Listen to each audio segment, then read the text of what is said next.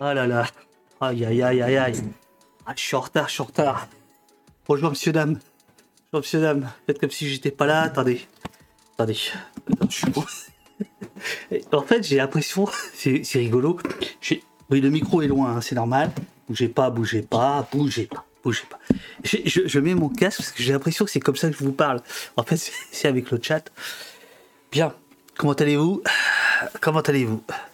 Comment allez-vous? Alors, Shabba, c'est naze? Ah. Qui a regardé Shabba Bonjour, bonjour tout le monde. Alors aujourd'hui, je peux vous dire qu'on va pas rigoler, euh, nous les garçons, que l'androcène, c'est mort. Voilà, c'est simple. Net et précis, l'androcène, c'est mort. La cravate, c'est pour signaler une adhésion. Ah non, alors, euh, à propos de la commission, les amis de la commission paritaire, euh, c'est demain, c'est pas aujourd'hui. Ils se réunissent demain. Bon. Ça va? Ouais, ça va. Ok. Bonjour tout le monde. Bonjour tout le monde. Euh, Il n'y a pas de musique? Vous entendez la musique vous ou pas? Moi, j'entends pas la musique. Bon. Euh, les, les, les, les, mystères, les mystères du PC. Euh, non, 935 litres de café. Alors, on a essayé de faire des calculs avec, euh, avec Robin. Euh, donc, on a calculé, je crois, je sais plus, un litre de café par émission. Non, 3 litres. Ouais, 3 litres par émission. Un truc comme ça, quoi. Tiens, mais qu'est-ce que tu fous, toi? Regardez, attention à la lumière. Hop ah, Ah, j'adore. Moi, je m'amuse. hein. Merci, beau geste, Fireblist. Merci à toi. Donc, euh, nos invités, nos invités vont arriver euh, dans, quelques instants. hein. Vous connaissez l'hi- l'histoire. Au début, à 9h, on est ensemble, on se dit bonjour, on se salue, on prend des nouvelles des uns et des autres. Euh, et puis ensuite, les, invités arrivent vers, vers 9h15. Donc là, si, si vous avez une petite bricole à faire, allez-y, profitez-en. C'est bien blafard quand même là. hein. C'est bien blafard là. Comment ça se fait que ce soit aussi blafard ce truc? C'est bizarre. Euh, voilà, et donc les trois invités. Adélaïde Bon, Sandrine Roudot, Sandrine Rousseau seront avec nous dans quelques minutes pour parler de l'androcène. Je vais vous dire ce que c'est dans quelques instants, mais d'abord je finis mon petit ménage. Il y a de la musique qu'avec les abos. C'est du forcing marketing, mais non, mais non, mais non. Euh, bonjour à tous. Merci beaucoup à ceux qui hier ont rejoint les pionniers euh, de la saison, euh, euh, de la nouvelle saison finalement. En fait, on pourrait dire presque que c'est la saison 5 là, qui démarre avec le site internet dopost.fr. Merci infiniment à ceux qui se sont abonnés hier. Vous étiez une vingtaine, ce, qui est, ce, qui est, ce qui est chouette. Ce qui est évidemment pas assez, vous vous en doutez bien. Mais ce, qui, ce, qui, ce, qui, ce qui était bien chouette, attendez, je vais vous le mettre le, le, le site là. Le site. Et puis euh, l'interview de, de, Plenel a bien, a bien tourné et, et j'en profite d'ailleurs, euh, j'en profite d'ailleurs pour euh, remercier infiniment Emeric qui a réalisé ce petit exploit dès, l'après- dès, dès 16h de faire un, un compte rendu de l'émission. Mediapart quand la police, quand la police, quand la justice censure.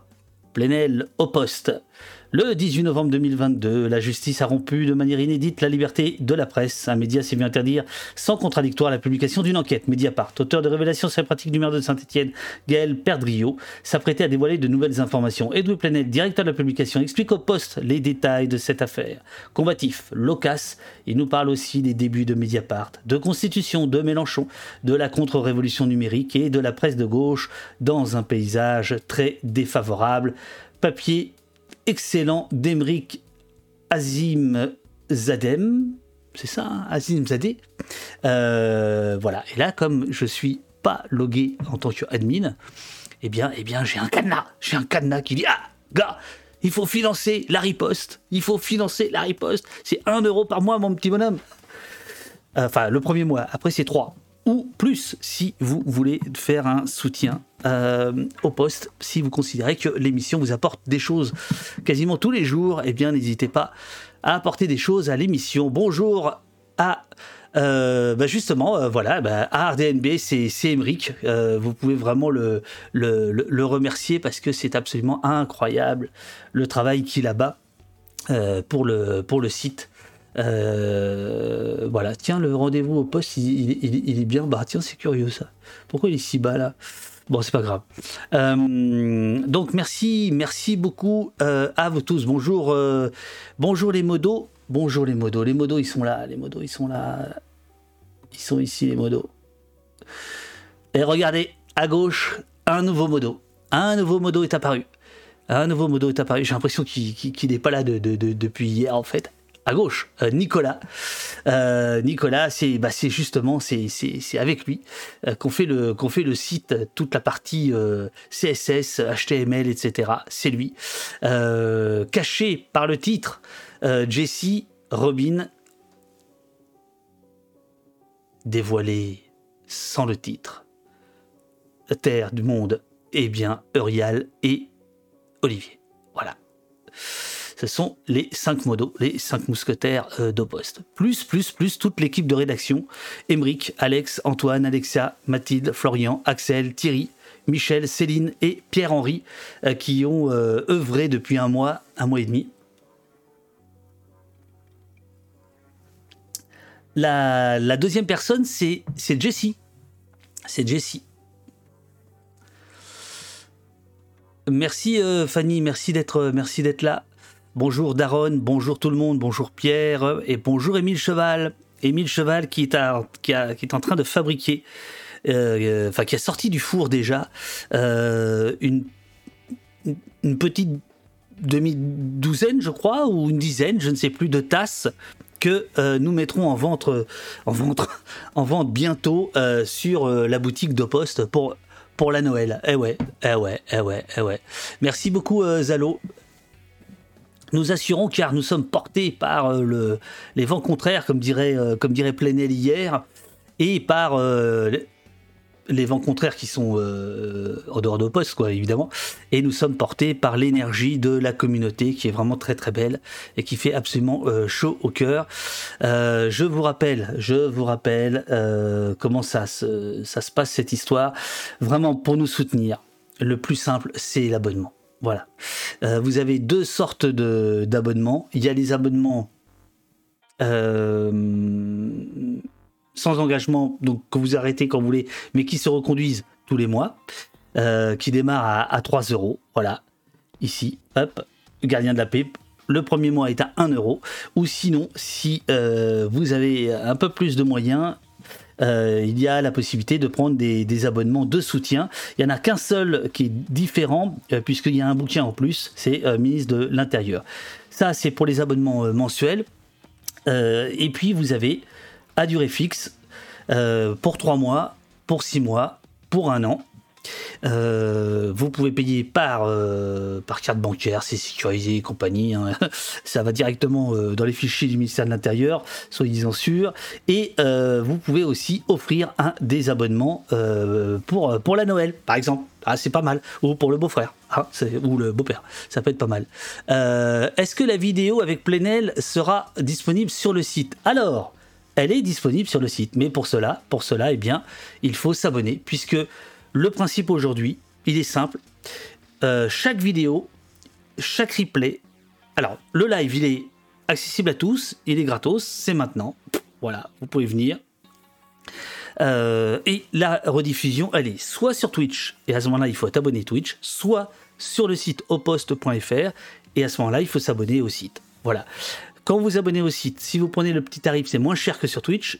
Et surtout, on prend 95%, le reste c'est des frais bancaires, à 97%, euh, tandis que sur Twitch, la moitié, bah, ça va pour Jeff Bezos. Donc on s'émancipe, on s'émancipe, on se libère. Voilà. Euh, donc euh, la vidéo de, Sandrine Rousseau euh, sera. alors sur Blast, non, c'est différent. Sur Blast, c'est une émission par semaine que nous remontons. c'est une version remontée, raccourcie, on va dire, d'une demi-heure. C'est pas tout à fait la même chose que, les lives. Voilà.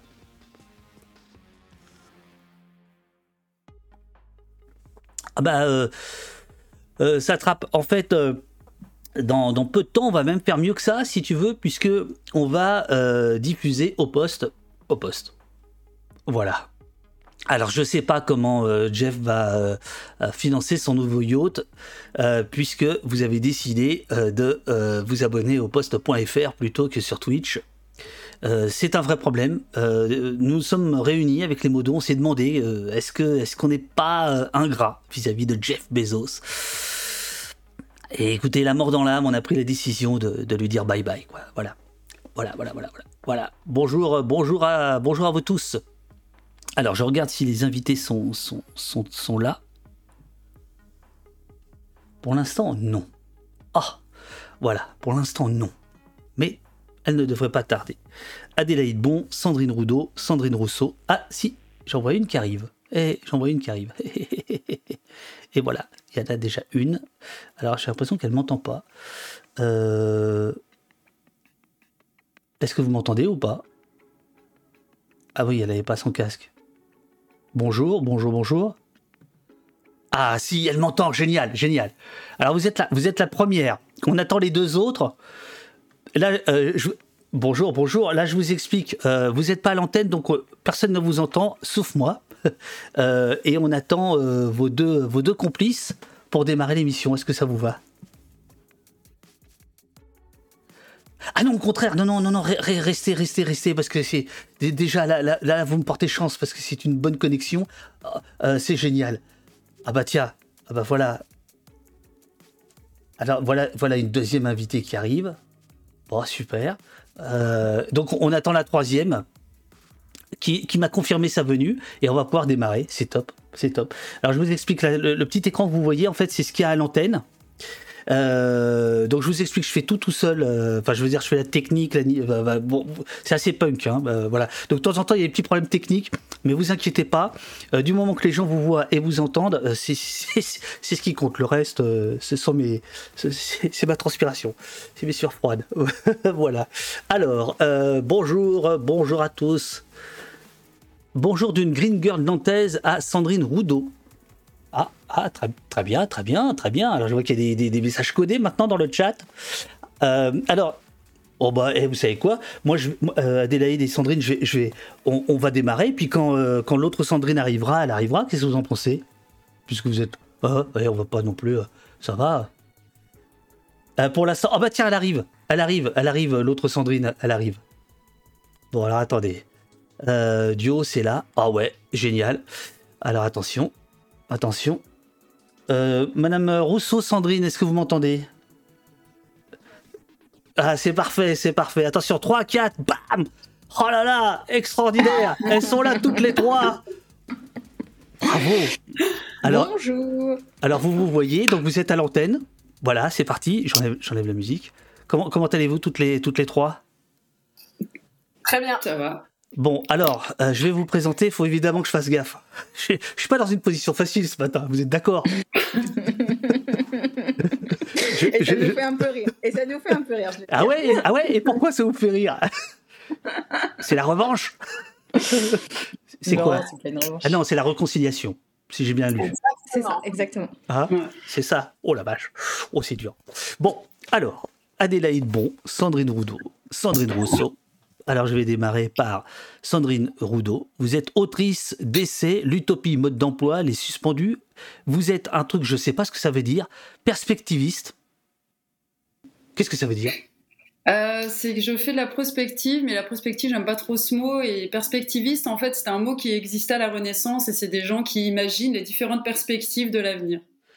Voilà, j'étais pas là à la Renaissance, donc je savais pas. Ah, c'est ça. Euh, mais euh, mais j'aime bien. Non, non, j'aime bien la, perspective, l'horizon, quoi. Euh, non, non, c'est mm. bien, c'est bien, c'est bien. Conférencière, vous avez un site, Alternité, inspiration radicale et désirable, et vous êtes cofondatrice de la Mer Salée, une maison d'édition, et on met les, les, liens dans le dans le chat.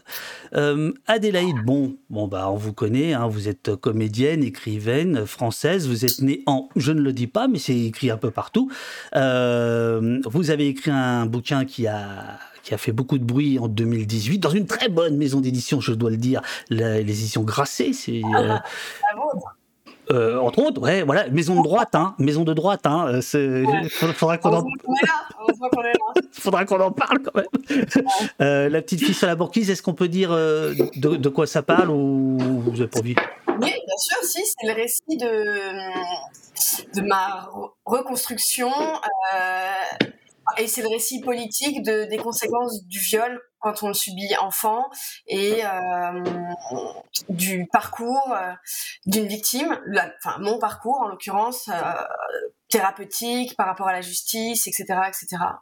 Voilà. C'est un mode d'emploi pour les sœurs de banquise. Voilà, et qui a été traduit dans sept langues, je crois, voilà, et qui, qui, avait fait beaucoup de bruit en, 2000, en 2018. J'ai l'impression que je vous ai déjà vu à la télé, c'est vrai ou pas?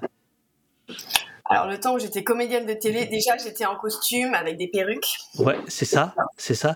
Non mais parce que j'ai vu que vous, vous, avez joué dans les trucs de, de, flics. Vous, étiez flic dans les, ah dans les séries moi, Je me suis fait tuer par un serial killer une fois. en tant que policière? Euh, En tant que policier et même euh, j'ai eu une, une autopsie euh, post-mortem. Eh ben, quelle vie Bon, super. Et Sandrine Rousseau, alors Sandrine Rousseau, je dois vous dire, bon, on se tutoie d'habitude, alors je dois te dire, bon, alors tout le monde sait que tu es députée, que tu es militante revendiquée, tatati tatata. Aujourd'hui, on va ne parler d'aucune polémique qui t'entoure? Tu es, d'accord À fond. donc je demande au chat hein, de se tenir sage hein, par rapport à ça. Euh, et je dois dire, je dois dire quand même, j'ai regardé nos fiches. Euh, tu es la record woman des apparitions au poste. C'est ta troisième apparition au poste. C'est parce que j'aime cette émission et j'aime ce que vous faites. Tous, toutes. Bon, la dernière fois que tu as fait un cœur, c'était pour la France Insoumise, je te rappelle. Non, non, c'était pour la NUPES. Euh, la NUPES, la... Oh, oh, oh là là. J'y ah comprends, comprends rien à vos histoires. Ah, ça y est, nouvelle polémique. Nouvelle Ah, ça y est, c'est parti. Bon, alors. euh, donc, euh, alors, je, je, démarre, je démarre. Hein. Les deux premières euh, ne sont celles qui sont à gauche, là. Enfin, je veux dire à l'écran, hein, c'est toujours le même problème, à gauche et à, à l'extrême gauche. Enfin, au centre et à gauche, voilà. Vous n'êtes jamais venu au poste. La troisième est donc une habituée. Ensemble, vous débarquez pour nous annoncer que enfin, l'androcène, l'androcène, l'ère de l'homme, enfin de certains, ouf, c'est bientôt euh, fini, c'est même mort en fait. Hein, euh, euh, et vous nous expliquez que l'ère au cours de laquelle une poignée d'oppresseurs différents selon les lieux ou les époques, ont exploité et asservi la multitude pour leurs intérêts propres, c'est terminé. Une ère dont nous pourrions sonner la fin dans des intérêts communs. Et vous avez donc publié ce petit livre euh, dans une émission. Euh, dans une émission. Alors, je suis un éditeur, lui de gauche, hein, euh, le, Seuil, dans sa collection Libelle, qui est une petite collection à 4,50 euros, qui a l'avantage aussi d'être un petit format qui se, qui se vole assez facilement, en fait.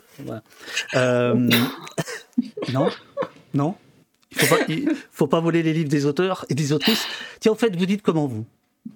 Autrice. Ah, moi aussi. Et vous avez vu que euh, euh, le seuil, ils écrivent co-auteur. Sans E. Ah non, j'ai pas vu. Ah, vous avez pas oh vu? Ah ben ça commence comme ça. D'accord. Voilà, ah désolé. Alors, euh, l'ordre scène, c'est quoi, mesdames? Alors, qui s'y colle? Allez-y. Ok. il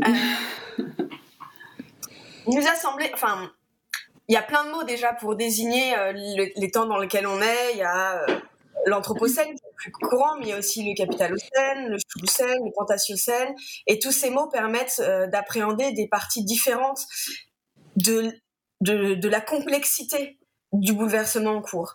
Et hum, quand on a découvert ce mot, androcène, qui est un mot que nous n'avons pas inventé, qui est qui, voilà. qui les études écoféministes depuis quelques années, euh, on s'est dit mais c'est exactement le mot qui manquait pour désigner les rapports sociaux qui ont engendré euh, l'Anthropocène. C'est-à-dire, on n'est pas arrivé à l'Anthropocène par hasard, on est arrivé à l'Anthropocène parce que depuis des siècles, s'est mis en place, des systèmes de domination qui ont pour euh, point commun d'engendrer des violences, des violences sur les femmes et les enfants pour ce qui est du cas du système de domination patriarcale, des violences sur la terre, l'extractivisme, des violences sur le corps social euh, pour le capitalisme, des violences sur les indigènes et, et, les peuples racisés pour le colonialisme, etc., etc., etc.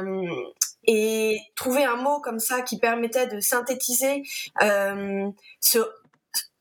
enfin, la problématique précisément de cette domination des uns, de quelques-uns sur tous les autres, euh, on, trouvait que c'était génial. Donc on a pris ce mot. Et alors, alors, alors attendez, hein, parce que vous, vous, vous donnez, hein, vous donnez les, les, le nom des deux personnes qui ont trouvé le mot androcène. C'est Myriam euh, Bahafou qui a sorti un bouquin là récemment sur l'écoféminisme et euh, Julie Goric. Voilà, hein, à qui vous empruntez, c'est bien ça. Hein bah, alors justement, elles nous ont écrit après pour nous dire attention, attention, ce mot, c'est pas nous qui l'avons trouvé, il était déjà là. C'est pour ça que maintenant on, les cite moins parce qu'elles nous ont demandé de pas le faire. Ah, C'est-à-dire parce que c'est un mot qui, euh, vous savez, les chercheurs sont très pointueux sur. Ah, ils sont chiants, ouais. Et, euh, et, en fait, euh, et c'est ça qui est, qui est, intéressant aussi parce que les mots puissants finalement euh, euh, apparaissent en même temps dans différents endroits. Et il est apparu en Angleterre dans des études, en, aux États-Unis. Il a ressurgi au moment où la revue Nouvelle Question Féministe a voulu faire un, un euh, toute une, une, revue sur, autour de cette notion-là. Euh, il est apparu dans leur recherche à elle. Et en fait, c'est un mot co-créé. Et c'est tout ce qui nous tient à cœur, ça, la co-création.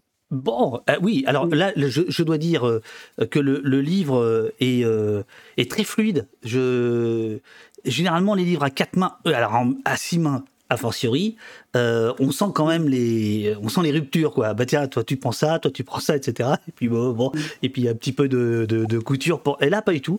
Donc je ne sais pas qui a écrit quoi dans le, dans le livre, parce que ça, ça, ça, ça coule, ça coule vraiment très bien. Alors, euh, vous, vous expliquez, vous expliquez que euh, il faut renoncer, page 8, à certains récits, et pas des moindres, ceux de puissance, de maîtrise et de domination. C'est un peu ce que vous venez de dire là, mais euh, vous revenez souvent sur cette, cette idée de récit, c'est-à-dire qu'en fait, l'androcène, c'est avant tout, une, enfin pas avant tout, mais c'est en partie une question de récit, de qui raconte les choses alors, c'est euh, pas forcément qui, enfin, c'est un peu qui raconte les choses, mais qu'est-ce qu'on raconte surtout? Oui. C'est-à-dire qu'il y a quand même un focus qui est, euh, qui est, euh, euh, il y a un récit qui doit être très très cohérent, qui est toujours, on va dire, la réussite du pouvoir, de la violence, de la domination. Il y a un récit aussi qui dit que l'humanité euh, euh, est fondamentalement mauvaise aussi, et qu'il nous faudrait des puissants pour réguler un peu tout ça, qu'on serait incapable nous-mêmes. En fait, il y a plein de récits à plein d'endroits comme ça qui contribuent à nous faire accepter tout un tas de choses qui sont finalement inacceptables. Euh, parce qu'on a été élevé depuis toujours en se disant, de toute façon, c'est dans une sorte de fatalité. Euh, qui dit que ça a toujours été comme ça et que, euh, et que en fait, c'est, comme dirait l'autre, le moins pire des, systèmes. Et, et, sauf que ça, c'est. Et, dans les récits, il y a aussi les mots. Il y a un des mots qui est assez hallucinant, qui est, mais qui est tellement évident, on l'a intégré, qui est société de consommation. Oui. Ça voudrait dire que nous faisons société par la consommation et que sans la consommation, nous ne faisons pas société. Enfin, c'est quand même un, truc de malade cette histoire. J'écoutais l'autre jour, euh, c'était, euh, je sais plus dans une émission politique, euh, c'était au sujet de. Vous regardez à vous Non, pas du tout. non, non, non, ça devait être Arte ou un truc dans le genre. Oh.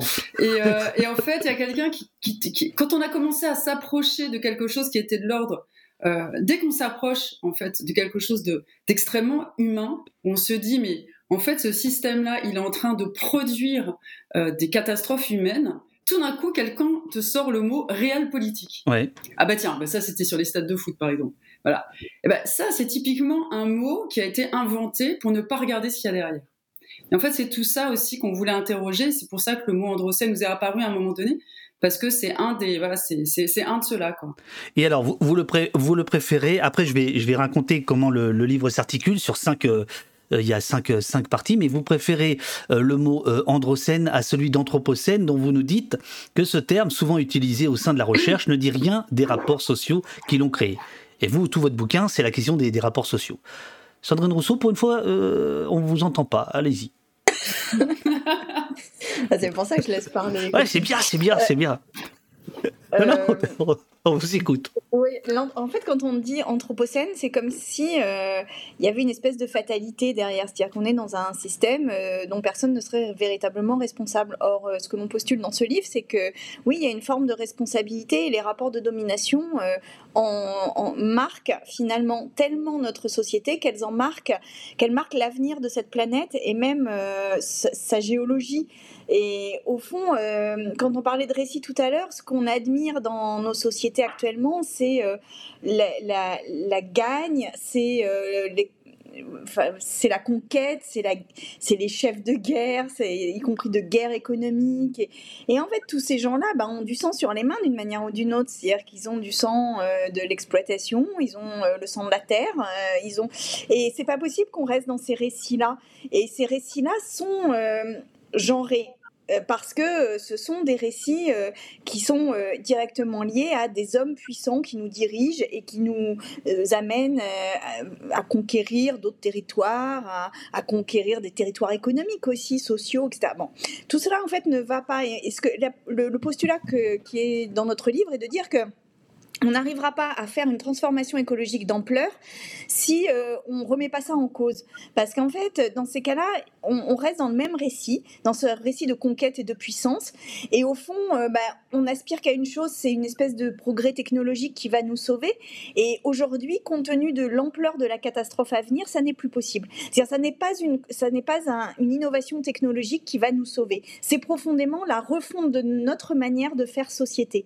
Et il n'y a pas d'autre manière de faire société aujourd'hui que de partager que d'être dans l'humilité et dans le partage. Non, nous ne pouvons pas maîtriser la nature, par contre, nous pouvons partager les ressources rares. Nous pouvons être humbles parmi cette nature, mais nous ne pouvons pas être surplombants dans cette nature. Et en fait, c'est ça le récit de ce livre, c'est d'essayer d'installer un nouveau récit écologiste et de gauche pour dire, mais attention, parce que si on ne, ne questionne pas notre société et la manière dont elle est faite, en fait, on se prive de, de trouver les solutions euh, face à la crise. Alors ça, me fait penser, on, a, on avait reçu au poste euh, Antoine Dubio qui a écrit un super bouquin sur le, les écofascismes, hein, sur l'idée que euh, les fascistes pouvaient aussi euh, prendre l'écologie et à leur compte. donc ça pose aussi la question du, du, du, pouvoir de l'écologie, etc. Mais par exemple, Sandrine, quand tu dis ce sont des récits portés par des hommes, des hommes de pouvoir, etc. Est-ce que par exemple une femme de pouvoir ne pourrait pas présenter les mêmes problèmes? Bien sûr que si, bien sûr que si. Mais euh, Donc c'est le pouvoir qui corrompt, n'est-ce pas? Oui, c'est le pouvoir qui corrompt, sauf qu'on n'est pas à égalité face au pouvoir. Et par ailleurs, ce pouvoir s'installe par la violence. Et ça, il faut le poser. C'est-à-dire que oui, le pouvoir, aujourd'hui, qu'il soit économique, euh, social, historique euh, ou politique, s'installe par la violence. Et en fait, on ne peut plus vivre dans ce monde dans un monde de violence. Alors ça peut paraître euh, utopique de le poser comme ça, mais en fait quand on, quand on voit ce que fait euh, Pouyanné à la tête de Total, par exemple, qui crée euh, le projet ICOP en, en, Afrique, qui corrompt tout le monde, qui exproprie les personnes, bah, en fait cet homme, a une responsabilité dans la destruction de la planète. Enfin, je veux dire, euh, c'est pas vrai que c'est uniquement le capitalisme. C'est-à-dire, c'est lui aussi qui prend les décisions à la tête de cette entreprise. Et à un moment donné, bah, il faut le poser, quoi. Et oui, euh, ce serait une femme, ce serait sans doute la même chose, sauf qu'aujourd'hui, c'est pas une femme. Et que dans les grandes, euh, dans les grandes sociétés extractivistes, en fait, bah, il n'y a pas tellement de femmes et que c'est pas un hasard, je pense. Parce qu'il faut, il faut avoir. il faut être dans un esprit de domination pour faire ça. Mhm. Et être dans un esprit de domination, c'est quand même appartenir aux, dominants. Et ça, euh, si on n'analyse pas euh, la colonisation comme, euh, bah, bah, comme une forme de, de capitalisme patriarcal, si on n'analyse pas l'esclavagisme comme une forme de capitalisme patriarcal, eh bien, euh, on loupe une partie de, la motivation de ces, événements historiques et une partie de la destruction qui a eu lieu, puisque les femmes sont en première ligne des destructions qui ont lieu. Et aujourd'hui, euh, parce que les femmes sont en première ligne des, risques écologiques, euh, elles ont aussi, en parallèle, beaucoup moins de capitaux sociaux, culturels et économiques pour s'en sortir. Donc en fait, euh, là, il n'y a, pas, a, pas de, enfin, voilà, il y a, pas de débat. On doit remettre les choses à plat. Euh, Adélaïde et, l'autre Sandrine, euh, vous lui coupez la parole quand vous voulez, hein, c'est votre ami, hein, je veux dire, allez-y, quoi, il n'y a pas de souci. Donc le bouquin, il est, sur cinq chapitres. écouter le monde et l'époque, ressentir, déconstruire, où il est beaucoup question, on va y venir, justement de, de, de, violence, pages 44 et 45, j'ai noté, nous réconcilier et enfin être radical et radicaux. Donc vous avez pris un peu de temps pour ce matin quand même. Mm-hmm. Alors, écouter le monde et l'époque, ça, ça veut dire quoi? Ça veut dire quoi exactement? Puisque c'est votre, chapitre introductif euh, où euh, je, peux vous mettre sur la voie, vous parlez des prolétaires, vous parlez des, femmes propriétaires, vous parlez de MeToo, vous parlez en fait de comment le, euh, monde vit dans l'indifférence, si j'ai bien compris ce chapitre-là. Allez-y, allez-y, allez-y. Alors, il n'y a, y a, pas de, y a, pas de, y a pas de relation satellite, quoi. Il n'y a, pas les, y a pas les 4 secondes euh, qui feraient parce que vous seriez à l'autre bout du monde, quoi. allez-y, allez-y.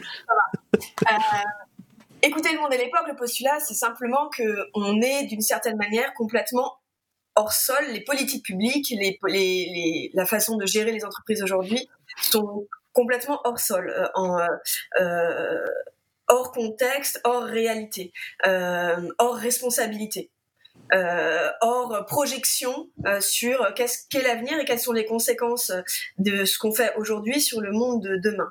Euh, et écouter le monde, c'est se relier euh, précisément à, au fait que le monde euh, parle, le, monde euh, euh, s'exprime. Et quand on dit le monde, c'est les gens qui composent le monde, c'est-à-dire à la fois le peuple, enfin les manifestations, MeToo, Black Lives Matter, etc., mais aussi la nature, les, les, désastres écologiques, les saccages, et écouter le monde, c'est se remettre. On parlait tout à l'heure du pouvoir, euh, et vous disiez le pouvoir corrompt, mais en fait, tout dépend de quel pouvoir. Euh, dans l'écoféminisme, une des notions qui est centrale euh, et qui a été très développée par Starro, qui est une des sorcières néo-païennes, penseuses et militantes de ce mouvement, c'est de remplacer le pouvoir sur, le pouvoir de domination de quelqu'un sur autrui, le, fait de vivre aux dépens d'autrui, sur le dos d'autrui, au profit. Et le pouvoir intérieur, le pouvoir du dedans. Euh, et hum, écouter le monde, c'est précisément passer d'une forme de pouvoir à une autre forme de pouvoir. C'est euh, cette expérience euh, physique qu'on peut faire quand on est en manifestation, quand on est en collectif, quand on est en ZAD, quand on est ensemble animé par un projet de société qui nous dépasse, qui est plus grand que nous, l'énergie que ça nous donne, la joie que ça génère, euh, c'est euh, écouter, c'est se mettre en lien, c'est s'écouter les uns les autres, euh, écouter ce qui est, être dans un principe de réalité, de bon sens. Voilà. Les deux autres? Euh, ah bah, non, mais et, sinon, moi, je, je, vous relance hein, parce que j'ai stabilosé le, le bouquin un, peu, un peu partout. Euh, il y a notamment euh, un passage, je, dois vous dire que je, n'ai pas bien saisi ce que vous vouliez dire. Au milieu, pris en étau, il y a eu ce que Marx a appelé le prolétariat, plus souvent du bon, entre guillemets, du bon côté de la civilisation, mais du mauvais côté de l'exploitation. Ils et elles ont servi le récit national du progrès, espéré le partage des fruits de la croissance, à laquelle ils et elles donnaient leur corps, leur santé, leurs enfants. Euh, j'avoue que j'ai pas bien saisi ce que vous vouliez dire à ce moment-là. Ah, à ce moment-là, c'est le moment où on analyse la différence entre nature et culture. C'est ça. Euh, au XVIIIe siècle, le siècle des Lumières, on impose cette, enfin même au XVIIe siècle, ça commence au XVIIe, on impose la distinction entre nature et culture. Et tout ce qui est euh, nature est dévalorisé. C'est-à-dire qu'en fait, le, le, bien, le noble, le, le, le sachant se trouve du côté de la culture. Et on doit même s'extraire de l'état de nature pour accéder à la civilisation, etc. Et donc tout ce qui est du côté de la nature, tout ce qui est renvoyé du côté de la nature est dévalorisé. Et, donc euh, ce sont les femmes, ce sont euh, les personnes euh, qui vivent dans les pays colonisés, ce sont les personnes racisées, voilà, qui sont du côté de la nature et qui sont submergées par leurs émotions, qui n'auraient pas accès à la civilisation, etc ce partage nature-culture a structuré notre société. Et c'est pour ça que le siècle des Lumières dont on se vante tant doit aussi être revu à l'aune de ça. C'est-à-dire que oui, c'est pas normal qu'il y ait eu une partie de la population mondiale qui ait été reléguée du côté de la nature alors que d'autres se sont appropriés la culture et donc la noblesse. Et, la puissance. Et la puissance. Et une question qu'on a souvent, c'est de dire oui, mais il y a des hommes qui sont dominés. Mais évidemment, les hommes qui sont ouvriers, euh, qui sont mineurs, qui sont, sont éminemment dominés par le système économique. Il n'y a aucun doute là-dessus. Mais euh, ils étaient quand même du côté du progrès. C'est-à-dire qu'ils étaient quand même du côté de la civilisation, de ceux qui permettaient d'accéder à la culture. Alors que leurs femmes, à ces ouvriers, étaient, elles, cantonnées du côté de la nature. Et c'est ça qu'il faut comprendre, en fait. Et c'est pour ça qu'on s'inscrit dans la lignée de Françoise Daubonne ou de Starwalk ou d'autres euh, écoféministes ou de Vandana Shiva. Enfin, modestement, évidemment, hein, il y a notre place. Mais parce que euh, ce qu'on l'on dit, c'est que les deux sont intrinsèquement liés. Et même l'homme le plus dominé de la Terre, c'est-à-dire le mineur euh, euh, dans les pays, dans, enfin, dans les pays de mines de diamants, par exemple, qui est parmi les plus dominés de la Terre, eh bien, il pourra continuer à taper sa femme. Et en fait, euh, ça, il faut comprendre ça parce que ça a permis aussi au système capitaliste de tenir. C'est-à-dire qu'il y avait un, mouvement des années 70, un, slogan des années 70 des féministes qui disait euh, ouvriers de tous les pays, qui lavent vos chaussettes eh bien, cette question, euh, ouvrier de tous les pays qui lavent vos chaussettes, la réponse, c'est votre femme. Mhm. Et donc, euh, euh, voilà, ça ne veut pas dire que tous les hommes sont méchants, ça ne veut pas dire que voilà, tous les Occidentaux sont méchants, ça veut juste dire qu'il y a une structure sociale qui a permis ce capitalisme. Et que ça, il faut le comprendre parce que ce capitalisme nous envoie dans le mur. Et comment on s'en sort? Eh bien, en ayant conscience de cela. Et en changeant profondément les rapports sociaux. Voilà. Et au-delà du genre, justement, c'est ça, c'est-à-dire que c'est vraiment la question de l'idéologie qu'il y a derrière, c'est-à-dire c'est ce que disait Sandrine tout à l'heure sur euh, ce, recours systématique à la domination, à la violence, euh, euh, à l'exploitation, au contrôle, à l'absence de voilà tout, ce qui est disponibilité à l'inattendu, au sentiment d'impuissance, etc. Ça, mais c'est tout ce qu'on ne veut pas dans notre société. Et, et, à un moment donné, en fait, le plus dominé, le plus écrasé, euh, bah, il baigne dans cette culture-là, il baigne dans ce récit-là, et sa seule façon, quelque part, de, de, retrouver un peu de, de fierté et, et, d'appartenance à cette société-là, c'est d'exercer cette domination, cette violence sur quelqu'un d'encore plus faible que lui. Et en fait, c'est vraiment une, une, histoire de, voilà de cercle vicieux. Et c'est pour ça qu'on voulait le poser sur la table. Et, et, on est tout à fait euh, consciente du fait qu'il y a des, des, femmes qui sont des dominatrices également. Mais ce qui est intéressant, c'est de regarder le sujet et se dire, ok, on prend chacun notre part. Nous, on sait très bien qu'en étant femme blanche, euh, occidentale, hétérosexuelle, on a plus d'avantages, plus de bénéfices de ce système que d'autres.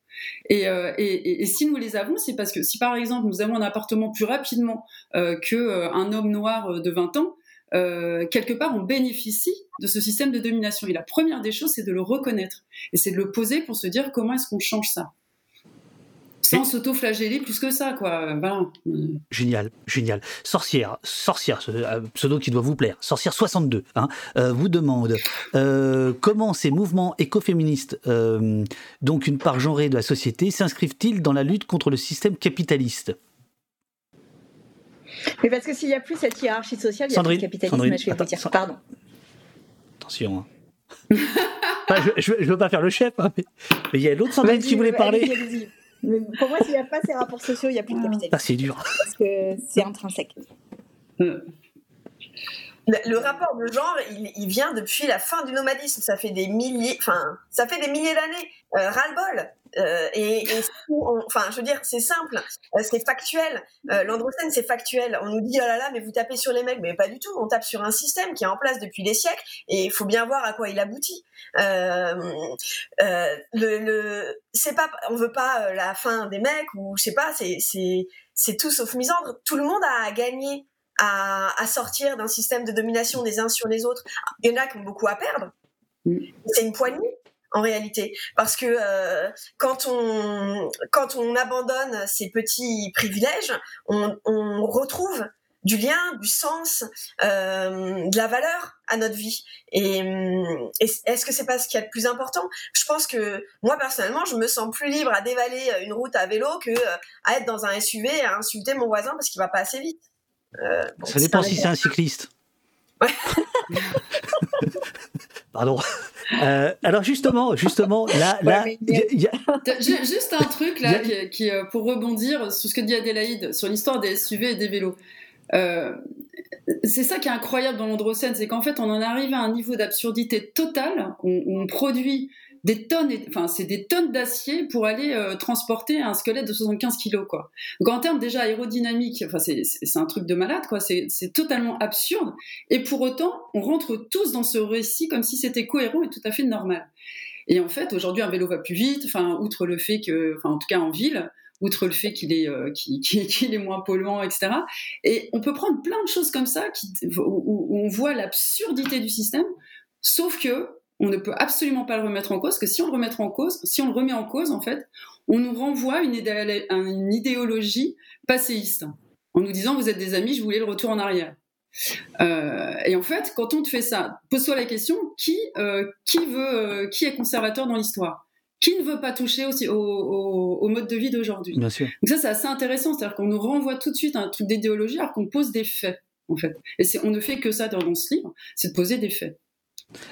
Et surtout, ce qu'on questionne, c'est la question de la réconciliation, parce qu'en fait, on peut pas, on pourra pas changer le système de manière aussi structurelle si on ne pose pas les conditions de la réconciliation. Parce qu'on a besoin de cette réconciliation, en fait, pour refaire société d'une autre manière. Et cette question de la réconciliation, elle n'est jamais posée. C'est-à-dire qu'on est dans l'opposition, dans l'analyse de cette opposition, mais euh, les, modalités selon lesquelles nous pourrions faire ensemble ne sont jamais posées. Et nous, ce que l'on dit, et Sandrine en a déjà parlé un petit peu, c'est de dire qu'on a absolument besoin de poser les choses telles qu'elles sont, de les reconnaître, de reconnaître la place où on est, de reconnaître la responsabilité qui est euh, euh, la nôtre, et sur cette base-là, de construire autre chose. Et par exemple, je suis très frappée, moi, euh, dans dans le, les débats, par exemple, sur la COP27, autant que dans MeToo, c'est-à-dire que les débats sur la COP27, les pays riches ont eu les pires difficultés à reconnaître leurs responsabilités dans le dérèglement climatique. Et pour autant, oui, ils ont une responsabilité qui est bien plus importante que tous les pays pauvres. Enfin, ça, ne se discute même pas. Et ne pas le reconnaître, c'est ne pas permettre de changer de système. Et d'ailleurs, euh, les pays pauvres se sont battus énormément pour essayer d'avoir la reconnaissance de cette responsabilité, parce que pour eux, c'était important pour bouger aussi de position. Et on a la même chose dans MeToo. C'est-à-dire que dans MeToo, on a une absence complète de reconnaissance de ces violences de la part des hommes. C'est-à-dire que la seule chose qui nous est renvoyée, c'est de dire euh, non, mais euh, peut-être qu'elle ment, ça va trop loin.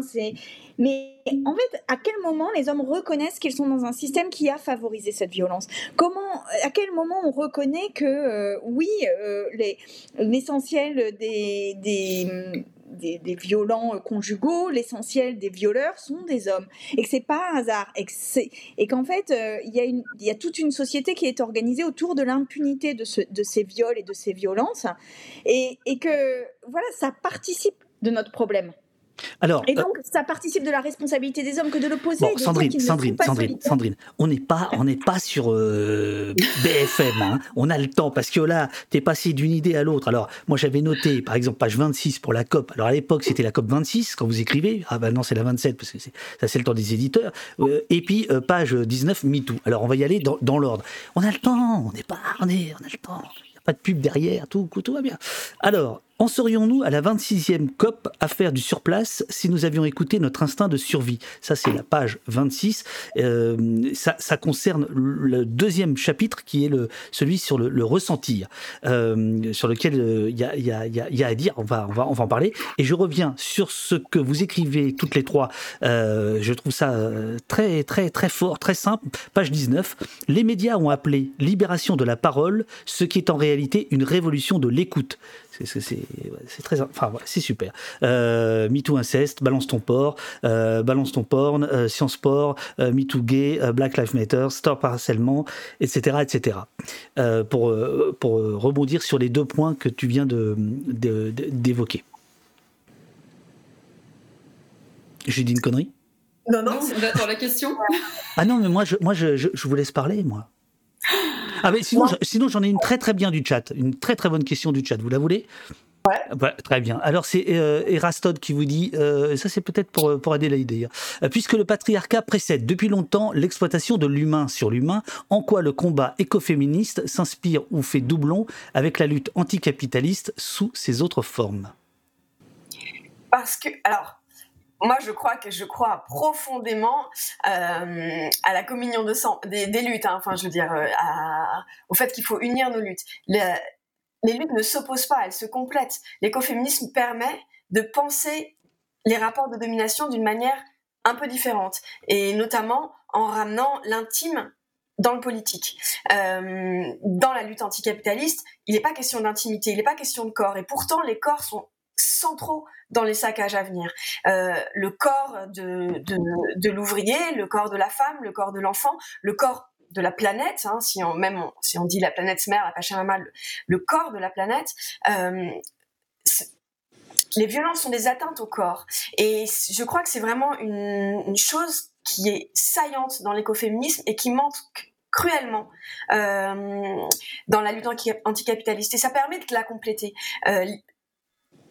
L'idée, c'est que de toute façon, chacun travaille à son endroit, chacun fait avancer son schmilblick avec euh, euh, la marge de manœuvre dont il dispose et le talent euh, qu'il a et, et voilà c'est pas euh, personne va nous sauver. Ça, c'est typiquement un récit euh, androcène, euh, le, sauveur, la technologie, etc. Non, les luttes se complètent et s'articulent ensemble et elles se pensent ensemble. Elles permettent d'ouvrir des horizons à des endroits où certaines pensées permettent d'ouvrir des horizons et des fenêtres à, des, impensés, à, dépasser des biais cognitifs parce qu'on en a tous. et moi, je crois que profondément euh, que chacun permet de penser l'ensemble parce que l'ensemble est tellement complexe. Quand on parle euh, du réchauffement climatique, on, on parle du réchauffement. Quand on parle euh, de la submersion marine, quand on parle des, des dégâts sur sur les sur les êtres, etc. Chaque fois, c'est une, un petit endroit du problème. On a besoin de de penser toutes les luttes de mille façons différentes pour devenir créatif, pour rester ouvert, pour euh, faire... Parce qu'on n'y arrivera pas sinon. Il faut que nos pensées soient éminemment euh, perméables pour pouvoir s'adapter, parce que le monde qui vient va nous demander des trésors de créativité et d'imagination. Et si chacun reste bloqué dans la pensée idéologique de sa lutte, sans s'ouvrir aux, autres pensées et, sans euh, voilà ouvrir grand le capot et regarder ce qu'il y a dedans... le capot du, du SUV de tout à l'heure. Ouais, exactement. Euh, Faites gaffe quand même. Hein. Ouais, ouais. catastrophe. Euh, c'est bizarre cette image du capot. ah, comme quoi, hein, c'est. On, on, on, on, peut se coloniser à l'intérieur, il faut se décoloniser, ça se fait de mille façons. C'est pas facile, hein. Mais au, moins, mais au moins on tente, mais au moins on tente, bien sûr, bien sûr, bien sûr.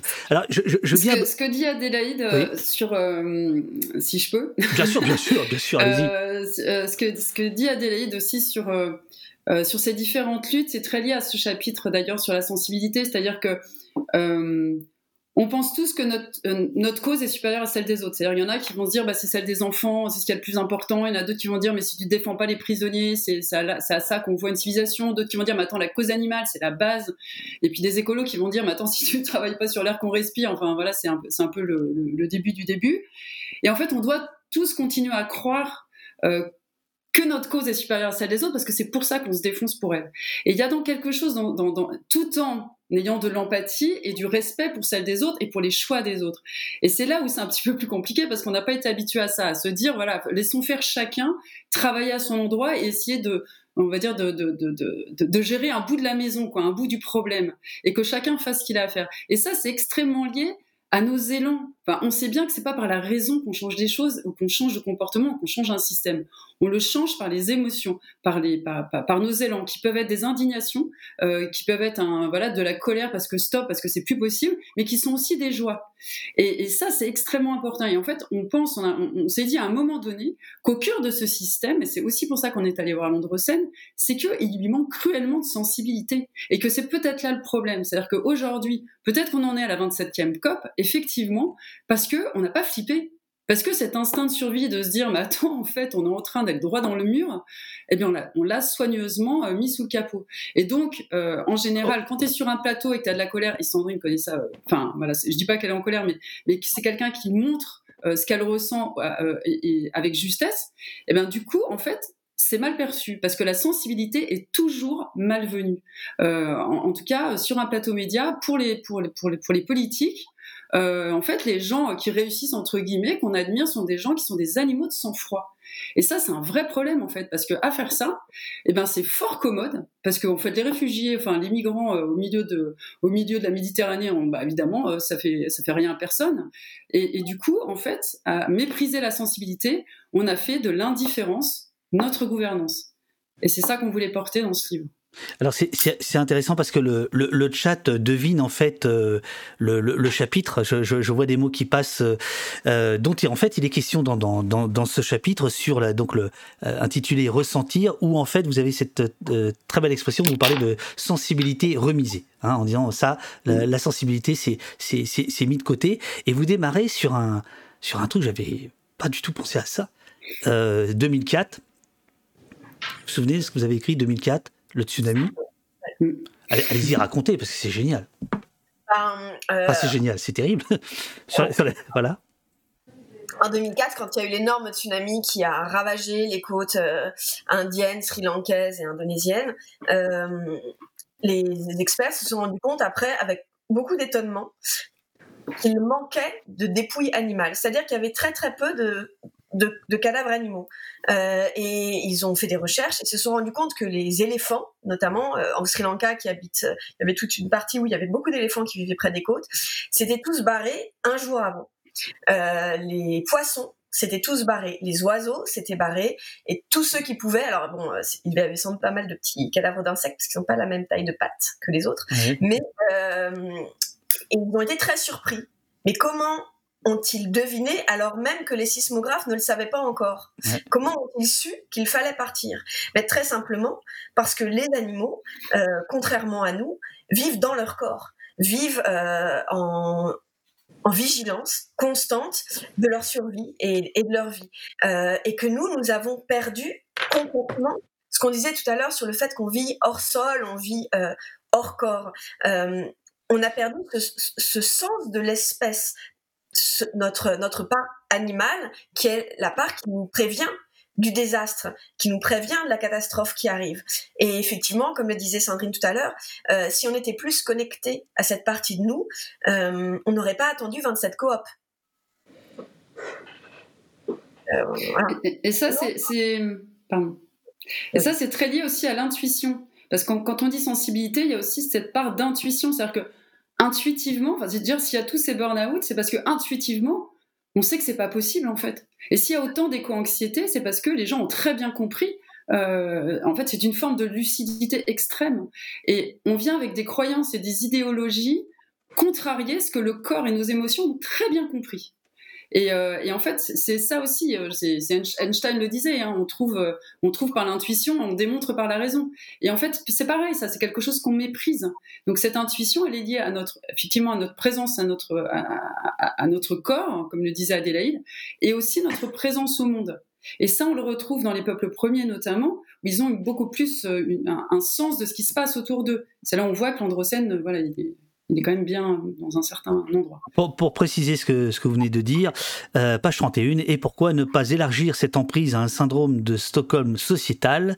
Hors corps, nous nous en remettons aveuglément aux figures de l'autorité, nous prenons nos démissions pour de la fatalité, euh, c'est le chapitre. Le, Ah, c'est violent. Hein. Tu lis ça, tu dis merde, putain, elles ont raison, merde. Euh...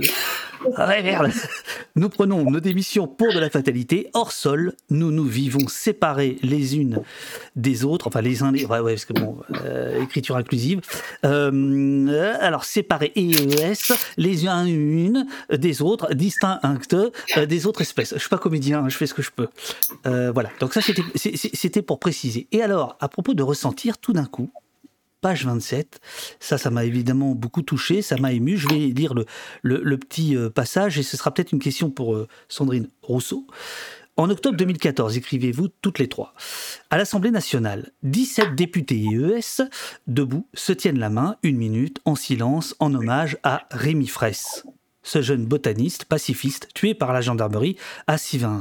Isabelle Attard raconte nous avons été hués par tous les bancs de l'Assemblée. C'était comme si être sensible, faire preuve d'empathie pour une seule minute était intolérable, indigne, irrespectueux.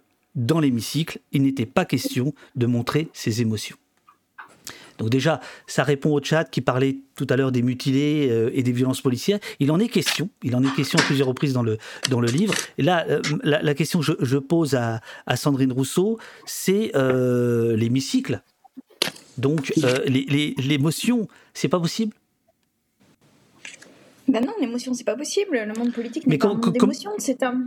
Comment ça se présente concrètement? Par exemple, si tu prends le micro, Qu'est-ce que tu sens qui t'empêche de transmettre une émotion?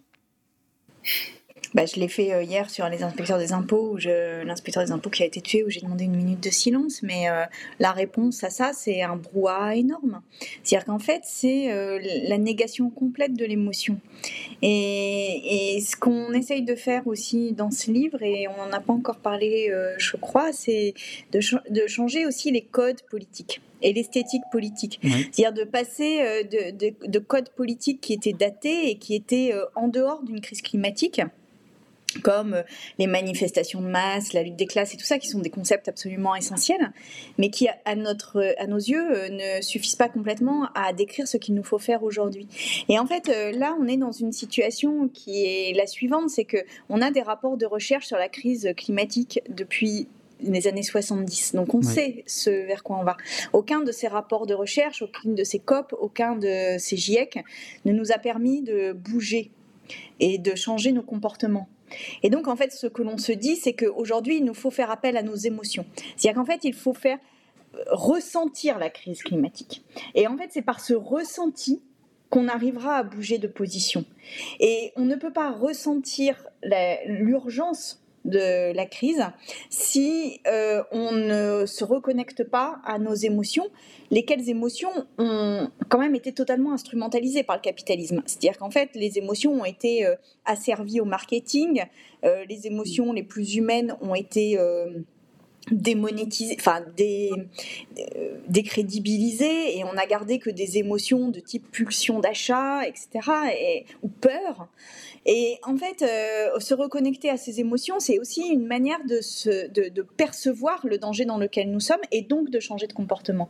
Et hum, peut-être que l'avenir passera par de très grandes manifestations avec des barricades, etc., et que ça prendra une forme de révolution. Peut-être aussi que ça passera par d'autres voies et en fait, c'est ces autres voies euh, qui, qu'on voudrait juste essayer d'ouvrir, parce que là, il nous faut ouvrir toutes les voies possibles pour essayer de changer notre société, parce que ce qui se prépare est d'une dangerosité vraiment que nous n'appréhendons pas, quoi, que nous ne comprenons pas. Comment l'émotion écologiste euh, répond au ressenti fasciste? Parce que les fachos, ils font pareil. Je, veux dire. Euh, ben, ah, ils font pareil, on s'entend. Non, je laisse les autres parler, je reviens après. Euh, effectivement, qu'est-ce qui, qu'est-ce qui, enfin effectivement, euh, ils font pas pareil exactement. Hein, on va, on va préciser un peu tout ça. Euh, les choses ne sont pas égales. Euh, tout non, bien sûr, bien sûr, bien sûr. Mais il y a un ressort de la colère, de la haine, qui est euh, profondément euh, engageant pour qu'il écoute.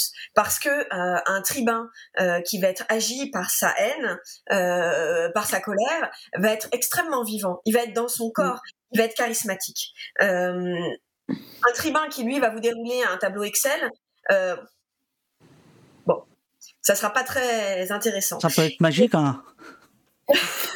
C'est des jolies Oui, c'est ça. Euh, euh, et d'une certaine manière, aujourd'hui, le, discours politique émotionnel a été entièrement confisqué par l'extrême droite. C'est rare euh, que euh, un, c'est rare euh, les, députés. Alors en France, on en a, on, a quelques euh, quelques tribuns, bah, on a Sandrine déjà, mais mais effectivement, si on regarde dans tous les autres pays d'Europe et même partout, enfin Trump, les tribuns d'aujourd'hui sont des conservateurs, réactionnaires et d'extrême droite ou affiliés c'est une confiscation. Parce que leur émotion est une émotion euh, de la dissociation. C'est-à-dire que quand on euh, euh, le l'extrême droite, elle vise à la division dans la société. c'est moi plutôt que toi. C'est moi avant toi. C'est moi d'abord. Et ça, précisément, c'est contraire à une émotion très simple très humble. Euh, le mot humain a la même racine que le mot humus euh, et que le mot humilité. Euh, c'est le lien, c'est le rapport de nous tous à autrui. On n'est pas seul dans, dans un monde délié. Et c'est ça qu'on appelait, comme vous disiez tout à l'heure, le syndrome de Stockholm sociétal. le problème de, de, la, de la parole fasciste, c'est qu'elle vient appuyer sur cette sidération sociétale où on est tous séparés les uns des autres. Mais cette séparation est factice. Parce que la réalité, c'est qu'on est tous en lien. On est tous composés des mêmes atomes, on habite tous sur la même planète, euh, on est tous reliés à des, à des degrés divers. Et, et ce mensonge du fascisme, de, de prétendre que euh, leur émotion, celle de la haine, serait euh, celle qui pourrait nous agir, il faut aujourd'hui euh, bah, la dégommer. Enfin, et, et bon, c'est pas le bon terme parce que là précisément j'emploie un terme violent, mais euh... oh non, dégommer ça va, c'est une... ouais, ça va. Ça, que- ça va. enfin- Non mais parce que c'était, merci beaucoup Adélaïde parce que c'était exactement ce, euh, la réaction que j'avais euh, en écoutant Sandrine en disant, parce que Sandrine tu as commencé en disant il n'y a pas d'émotion en politique et, et là là j'étais un peu surpris parce que j'ai l'impression que ça, ça, ça ne charrie que ça finalement, euh, enfin pas que ça mais beaucoup ça et, et notamment chez les fachos. Voilà, c'est pour ça que Alors, je, je vais devoir vous quitter, moi, Ah. parce que je suis appelée à l'Assemblée sur des votes importants. Je voudrais juste dire que. plus important qu'au poste. La haine, c'est quoi la ça haine fasciste, je suis désolée, mais. mais bien la- sûr, mais bien sûr, bien sûr, il n'y a pas de la souci. haine fasciste, elle, en fait, elle utilise nos peurs et notre haine de l'autre pour renforcer le capitalisme. Et il faut bien Mm. comprendre ça. C'est-à-dire que ceux qui sont derrière, c'est les Bolloré, et donc ce sont des grands patrons, c'est les Trump, et, derrière euh, euh, Bolsonaro, on a vu que c'était les plus grands exploiteurs euh, forestiers. Donc en fait, elle utilise la haine pour renforcer le capitalisme. Et c'est ce que je vous disais, c'est que le capitalisme sait jouer de nos émotions pour se servir lui-même et se reconnecter à nos propres émotions, à nos propres ressentis. C'est aussi échapper, désobéir à ce capitalisme. Voilà. Sur ce, je vous laisse et je vais aller voter en commission des affaires sociales. Merci, merci beaucoup Courage. Sandrine. À très bientôt pour une quatrième apparition. merci beaucoup. Voilà. Et euh, ce que je peux ajouter là-dessus, c'est Ah bah que ça, et là on va être tranquille, c'est bon, ouais. c'est que c'est que oui, ils sont au service du capitalisme, mais la question c'est pourquoi ça marche? Et oui. Parce que moi, je ne crois pas qu'il y a autant de fascistes que ça. euh, Enfin voilà, autant de gens extrémistes et j'en connais. Et à chaque fois, tu te dis mais pourquoi est-ce que vous votez ça? Et, et tu comprends en fait que c'est le seul endroit où effectivement il y a une forme d'authenticité. C'est-à-dire qu'ils sont parfaitement alignés. C'est-à-dire qu'ils ont un discours de haine, ils respirent la haine. Et alors que tous les autres politiques, on leur fait pas confiance parce qu'on se dit mais attends, ça, ça, ça, ça pue la posture, le mensonge, et on se dit ils ne feront pas ce qu'ils nous ont dit. D'abord, voilà, on a un certain, une certaine expérience sur les promesses non tenues, et, euh, et, donc il y a, y, y a, vraiment quelque chose à combattre là-dessus, à se dire, euh, et c'est pour ça que ça fonctionne aussi. C'est qu'en fait, ça résonne. On a l'impression d'avoir des êtres humains en face de nous, alors que dans le reste de la politique, on a l'impression d'avoir des machines, des machines qui sont euh, régies par par par euh, par les lobbies. Et, et, moi, qui, qui, était, j'arrêtais pas de dire, enfin moi je ne crois plus en la politique depuis des années, et euh, et je me dis aujourd'hui que le seul truc qui, qui, qui parce que moi j'ai voilà, j'ai toujours pensé que le pouvoir corrompt, etc., etc., l'ego, enfin, ce système-là fait qu'une fois arrivé, de toute façon, tu deviens, euh, tu voilà, tu deviens un suppôt du capitalisme et compagnie. Et en fait, le seul truc qui peut être plus fort que le lobbying, enfin que, que, que oui que le lobbying, ben finalement, c'est la force de tes émotions. C'est-à-dire que si que si vraiment c'est c'est extrêmement euh, vital chez toi en fait que, que, que, que, défendre les enfants, que défendre la planète, c'est extrêmement vital. Bah, le reste, tu peux y aller, hein, en fait. Donc, on pense que ça, c'est supérieur à tous les intérêts, euh, on va dire, particuliers. C'est pour ça que euh, ce qui s'oppose à la sensibilité, c'est pas la rationalité. Hein. Ce qui s'oppose à la sensibilité, c'est vraiment euh, le conservatisme, l'indifférence et les intérêts particuliers, les intérêts économiques. Euh, tu, tu, tu, parlais de, de robots euh, tout à l'heure et, et, justement vous, vous en parlez de vous parlez de ça tandis que l'androcène humanise les robots il robotise les humains et les humaines les réseaux sociaux standardisent les interactions et exacerbent les avis. J'adore je déteste.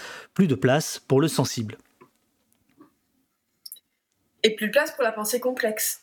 Mmh. par enfin euh, être en relation avec quelqu'un, euh, euh, c'est prendre le temps de, de laisser advenir ce qu'on ressent, prendre le temps d'échafauder une pensée. Dans les, dans, les, dans les réseaux sociaux et dans les médias euh, tels sauf au poste, on a le temps.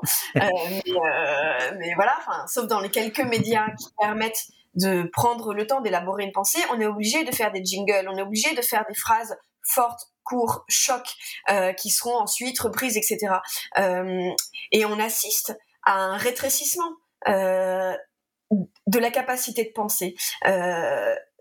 Une chose aussi à laquelle je, en ce moment sur laquelle je travaille, le fait que le, franglais ait envahi nos vies est très intéressant de ce côté-là. C'est que le langage qu'on utilise est un langage qui n'a pas de sol.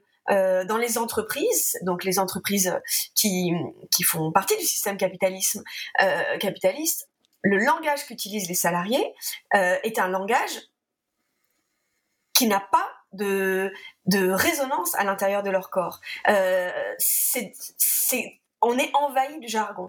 Euh, ah, c'est marrant parce que ah, c'est marrant, c'est marrant parce que alors tout à fait. Alors à la fin du bouquin, parce que c'est un petit bouquin, hein, c'est très court.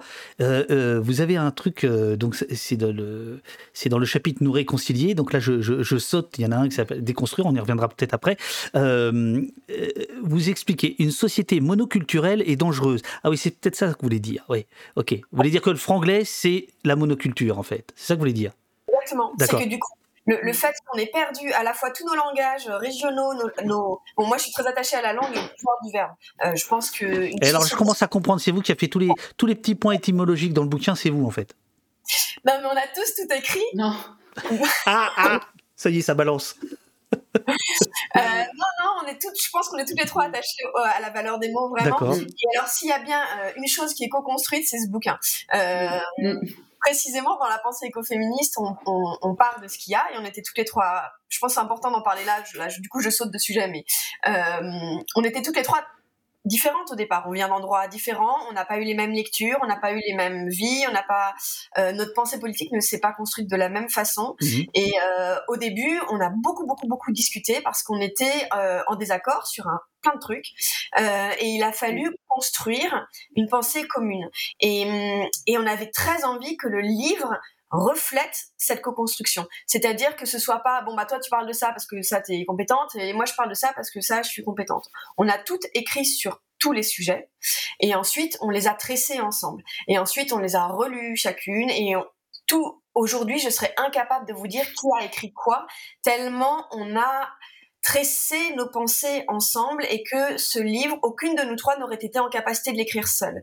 Et précisément, euh, je crois que c'est l'utopie que que porte ce livre, c'est euh, ben, vous parliez de la monoculture et de et hum, non c'est vous qui en parlez hein, donc c'est pas oui, une société monoculturelle est dangereuse en matière d'êtres humains comme de plantes l'uniformité affaiblit et fragilise et là l'éclair de génie, les monocultures intensives permettent du rendement de court terme. C'est-à-dire que vous nous expliquez voilà, ce que, ce que l'on fait à la Terre, eh ben, on se l'applique à nous-mêmes en fait. Exactement. Et c'est la même chose dans la parole et dans le langage, en fait. Cette métaphore, elle est, elle est puissante mm. parce qu'elle peut ah s'appliquer à, beaucoup de plans. Euh, en plus, c'est malin, c'est vers la fin, quoi. Donc, euh, on est pris, quoi. ça, ça c'est euh, ça c'est une des grandes règles du biomimétisme en fait. Le biomimétisme, c'est cette euh, euh, science qui observe en fait la nature, qui est quand même la technologie multiséculaire, qui enfin non multimillionnaire, qui a traversé tous les dérèglements et qui s'est toujours ajusté et qui est encore là. Et le biomimétisme étudie en fait à la fois les formes, les fonctions et les systèmes d'organisation de la nature qui l'a rendue si résiliente et si efficiente. Et, euh, une des règles, c'est la biodiversité de solutions. C'est-à-dire que quand il y a un choc qui arrive, le fait que dans la nature, euh, il y ait plusieurs solutions, eh ben, si, on a, si ce choc euh, paralyse une partie de l'écosystème, euh, une autre partie de l'écosystème peut refaire revivre cet écosystème à un autre endroit parce que lui n'est pas affecté par ce choc. Euh, lui a d'autres, voilà, une autre culture, on pourrait dire. Et la deuxième chose, c'est qu'il faut des liens en fait. C'est-à-dire que ça peut repartir parce que dans un écosystème, il n'y a que des liaisons, il n'y a pas de cloisons. Mhm. Et dans notre système, on n'est que sur des cloisons, on est sur des cloisons de spécialistes, etc. Et pour revenir à ce que disait Adélaïde sur euh, le fait qu'on venait de chemins différents, moi, moi j'ai, enfin, j'ai adoré cette expérience aussi parce qu'effectivement, on, on venait pas des, mêmes endroits et, euh, et, et, on était dans un espace de sécurité dans lequel on a tissé des liens entre nous. Et on a pu, en fait, trouver des solutions à nous. Mais si on était resté dans le système habituel, qui est le système euh, d'aujourd'hui, où personne ne s'écoute, où personne ne va avoir tort, où personne ne veut bouger, en fait, de penser, eh bien, on serait chaque, resté chacune dans notre coin, en fait. Et là, aujourd'hui, on a vraiment besoin aussi de ça, de recréer des liaisons entre nous, et comme dirait euh, Patrick Vivray, qui est un philosophe euh, euh, que j'aime beaucoup, et, construire nos désaccords. C'est-à-dire que, par exemple, sur les mots, on n'était pas d'accord. Moi, au, départ, mettre le mot domination et patriarcat, j'avais l'impression que c'était, c'était too much, quoi. Alors, j'ai fait un gros, gros travail depuis, mais c'était intéressant. Ce qui était intéressant, c'est pas que moi, ça me choquait, ce qui était intéressant, c'était de se dire pourquoi moi, ça, ça, me choque. À quel endroit ça vient me parler, en fait? Qu'est-ce que je dois déconstruire? Et inversement pour les filles. Et en fait, c'est ça qui était intéressant, c'est que euh, moi, je pense que. Euh, je suis pas tout à fait d'accord avec Sandrine là-dessus. Je pense que on le sait très profondément, euh, ce qui se passe, et, mais notre cerveau nous protège. Donc on a tout un système de dissonance cognitive, on a tout un système de déni qui se met en place et on a vraiment besoin d'endroits de sécurité où on peut déposer nos peurs et on peut déposer en fait nos doutes parce que nos doutes ils sont euh, surtout face à comment est-ce qu'on va s'en sortir. Donc euh, voilà, on a besoin de je sais pas, je suis partie euh, en live mais Ah ben oui, c'est le propre de poste de partir en live. Oui, bien sûr, bien sûr. Euh, alors, je, vois qu'il y a plein de belles questions dans le, dans le chat. Vous avez encore un peu de temps ou pas? Ouais, bon. Alors, je, continue quand même le, le, bouquin. Il y a le chapitre déconstruire. Bah là, ça vient d'être. Euh, vous nous avez expliqué comment vous êtes vous-même déconstruite par rapport à la question de la domination, patriarcat, etc., etc. Vous posez une question sans y répondre quand même. Hein. Et notre rapport à la nature, comment le déconstruire? Qui est quand même un peu le tout le tout le euh, tout le vraiment tout le comment dirais-je tout le tout le fil conducteur du, du, livre. Et finalement vous, vous, ne pouvez pas répondre à cette question. Mais vous nous, vous nous invitez à nous au moins à nous poser cette question là mais est-ce que vous auriez quand même des pistes? Euh... j'ai dit une connerie? Non non, non. Non. déjà, il faut arrêter de l'appeler environnement parce qu'environnement, c'est ce qui nous environne. Même le terme nature est problématique en réalité, parce que quand on dit nature, on, se place à l'extérieur de la nature. Euh, Philippe Descola, par exemple, euh, il mhm. parle du, pour, pour, lui le naturalisme, c'est une forme de domination euh, de l'être humain sur le vivant, euh, parce que précisément il le place à l'extérieur de lui en utilisant ce terme nature qui procède de ces siècles de séparation nature-culture. Euh, bon, après, euh, d'une certaine manière, on peut l'appeler comme on veut. Mais ce qui est important par rapport à ça, comment est-ce qu'on construit son lien avec la nature? Ben souvent, ça se passe dans l'enfance, euh, qui est un moment où on est beaucoup plus libre et beaucoup plus hum, connecté à nos sensations et à nos ressentis, etc. Parce que notre rapport à la nature est extrêmement construit. Euh, quand on regarde la nature, on regarde un paysage. C'est nos, nos, yeux qui construisent le paysage qu'on regarde. Le paysage qu'on regarde euh, n'est construit qu'à partir de la place où l'on se situe vis-à-vis de lui. Mhm. Mais ça, c'est une déconstruction qui est hyper difficile à faire. Euh, D'arrêter de regarder le reste comme un paysage, c'est-à-dire quelque chose qui est au dehors de moi. Euh, c'est pour ça qu'on répond pas à cette question parce qu'en fait, il y a mille manières d'y répondre. Et peut-être que la, façon qui, en tout cas à nous trois, nous tient le plus à cœur, et, là, on va se répéter par rapport à ce qu'on dit depuis le début de cette émission, c'est la sensation, c'est l'émotion.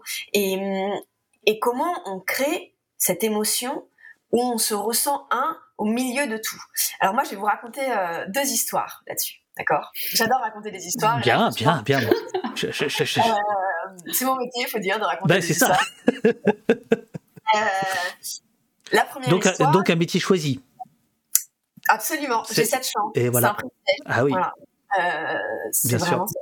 cette chance inouïe. Euh, et c'est une responsabilité parce que tellement peu de gens ont cette chance-là que voilà, une sacrée responsabilité de l'avoir.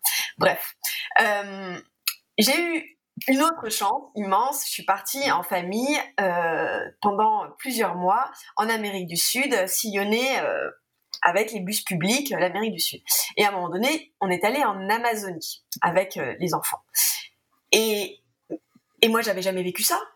Moi, je suis française. La forêt, je sais ce que c'est. La forêt, c'est ce truc sympa où il y a des feuilles partout et où on peut se balader et où les arbres se ressemblent tous un peu. Et puis tout d'un coup, on s'est rendu compte que bah, en Amazonie, tu peux pas te causer. Il y a tellement de bruit il y a tellement d'espèces autour de toi qui font un bouquin infernal. Il y en a qui crient, il y en a qui chuintent, il y en a qui ululent, il y en a qui jacassent. Et en fait, pour se parler en Amazonie, il faut se coller les uns aux autres. Parce que tu es tout petit par rapport à la immense multiplicité d'espèces qui t'entourent. Et c'était une leçon d'humilité de se remettre chacun à notre place et de se dire et à, certains moments on va dire mais c'est bon la chouette le crapaud là je causer quand même moi je, on ne s'entend pas.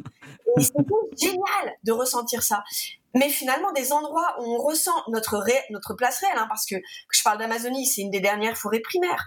Euh, c'est mmh. la nature telle qu'elle était avant euh, l'homme euh, et effectivement, ce qu'on désigne de nature, finalement, c'est le vivant transformé par l'homme. Aujourd'hui, seuls 4% euh, des animaux qui vivent sur cette planète sont sauvages. 4%. Mmh. Que dalle. Euh, voilà. on a complètement détruit le monde vivant sauvage. Et on est totalement déconnecté avec ce que ça faisait autrefois de se promener en forêt et, euh, et de devoir euh, ben, déjà escalader des énormes troncs parce que tu peux pas passer, euh, de devoir la boucler parce qu'il y en a d'autres qui parlent, de se remettre à sa place de vivant au milieu du vivant. donc ça, c'est aussi une façon de se remettre à son endroit, c'est de regarder le monde qui nous entoure et de se demander quelle place on a là-dedans. Et l'autre histoire que je veux raconter, euh... Le, le, le, chat est, est, très content. Le chat dit j'aime les histoires, il écoute, il écoute, il écoute. euh, donc, je pense que le chat, enfin le chat, les gens qui composent le chat sont au courant du projet Starlink.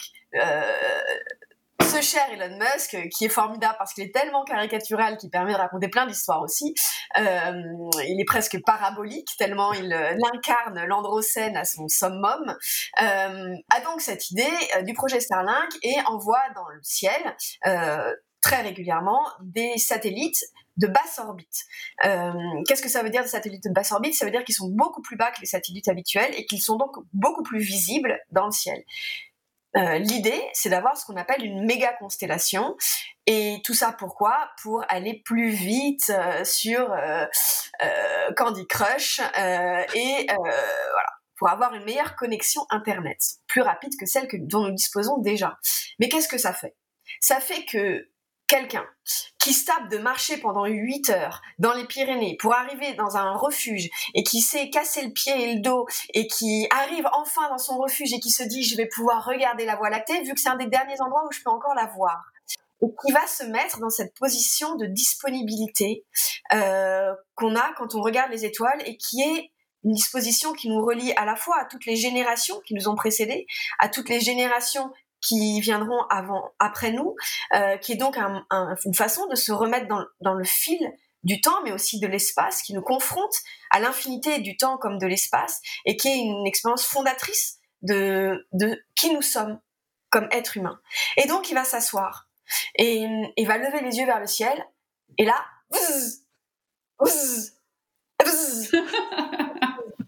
on va dire, mais c'est quoi ce bordel? Eh, C'est vrai, c'est un métier. Euh, et... est forte, elle est très très forte. voilà, ça c'est Starlink. Alors par contre, dans son petit euh, refuge, euh, il pourra regarder les matchs de la Coupe de foot de Qatar parce qu'il aura la connexion dans son refuge à 8 heures de toute ville habitée. Mais il ne pourra pas regarder les étoiles. Parce que pour une raison très simple, si vous regardez une ampoule et qu'après vous regardez au loin, vous voyez pas ce qu'il y a au loin. Les, les, lumières proches obscurcissent votre vision.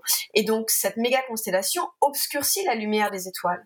Et ne, ne nous permettra pas et ne permettra pas à nos enfants euh, de contempler la Voie lactée et de nous relier à ce qui fait le plus profondément notre lien au monde, euh, ce qui nous confronte aux questions les plus difficiles. Qui sommes-nous? Où allons-nous? D'où venons-nous?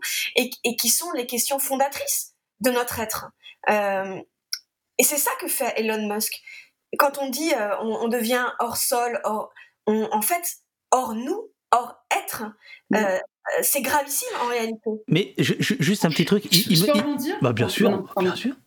Non, non, euh, ce, que vient, euh, ce que dit Adélaïde aussi, c'est qu'en fait, avec tous ces récits, donc c'est ces récits qui nous ont mis hors de nous. C'est-à-dire que au départ, elle disait finalement, quand on est enfant, ce lien à la nature, il est extrêmement évident, en fait.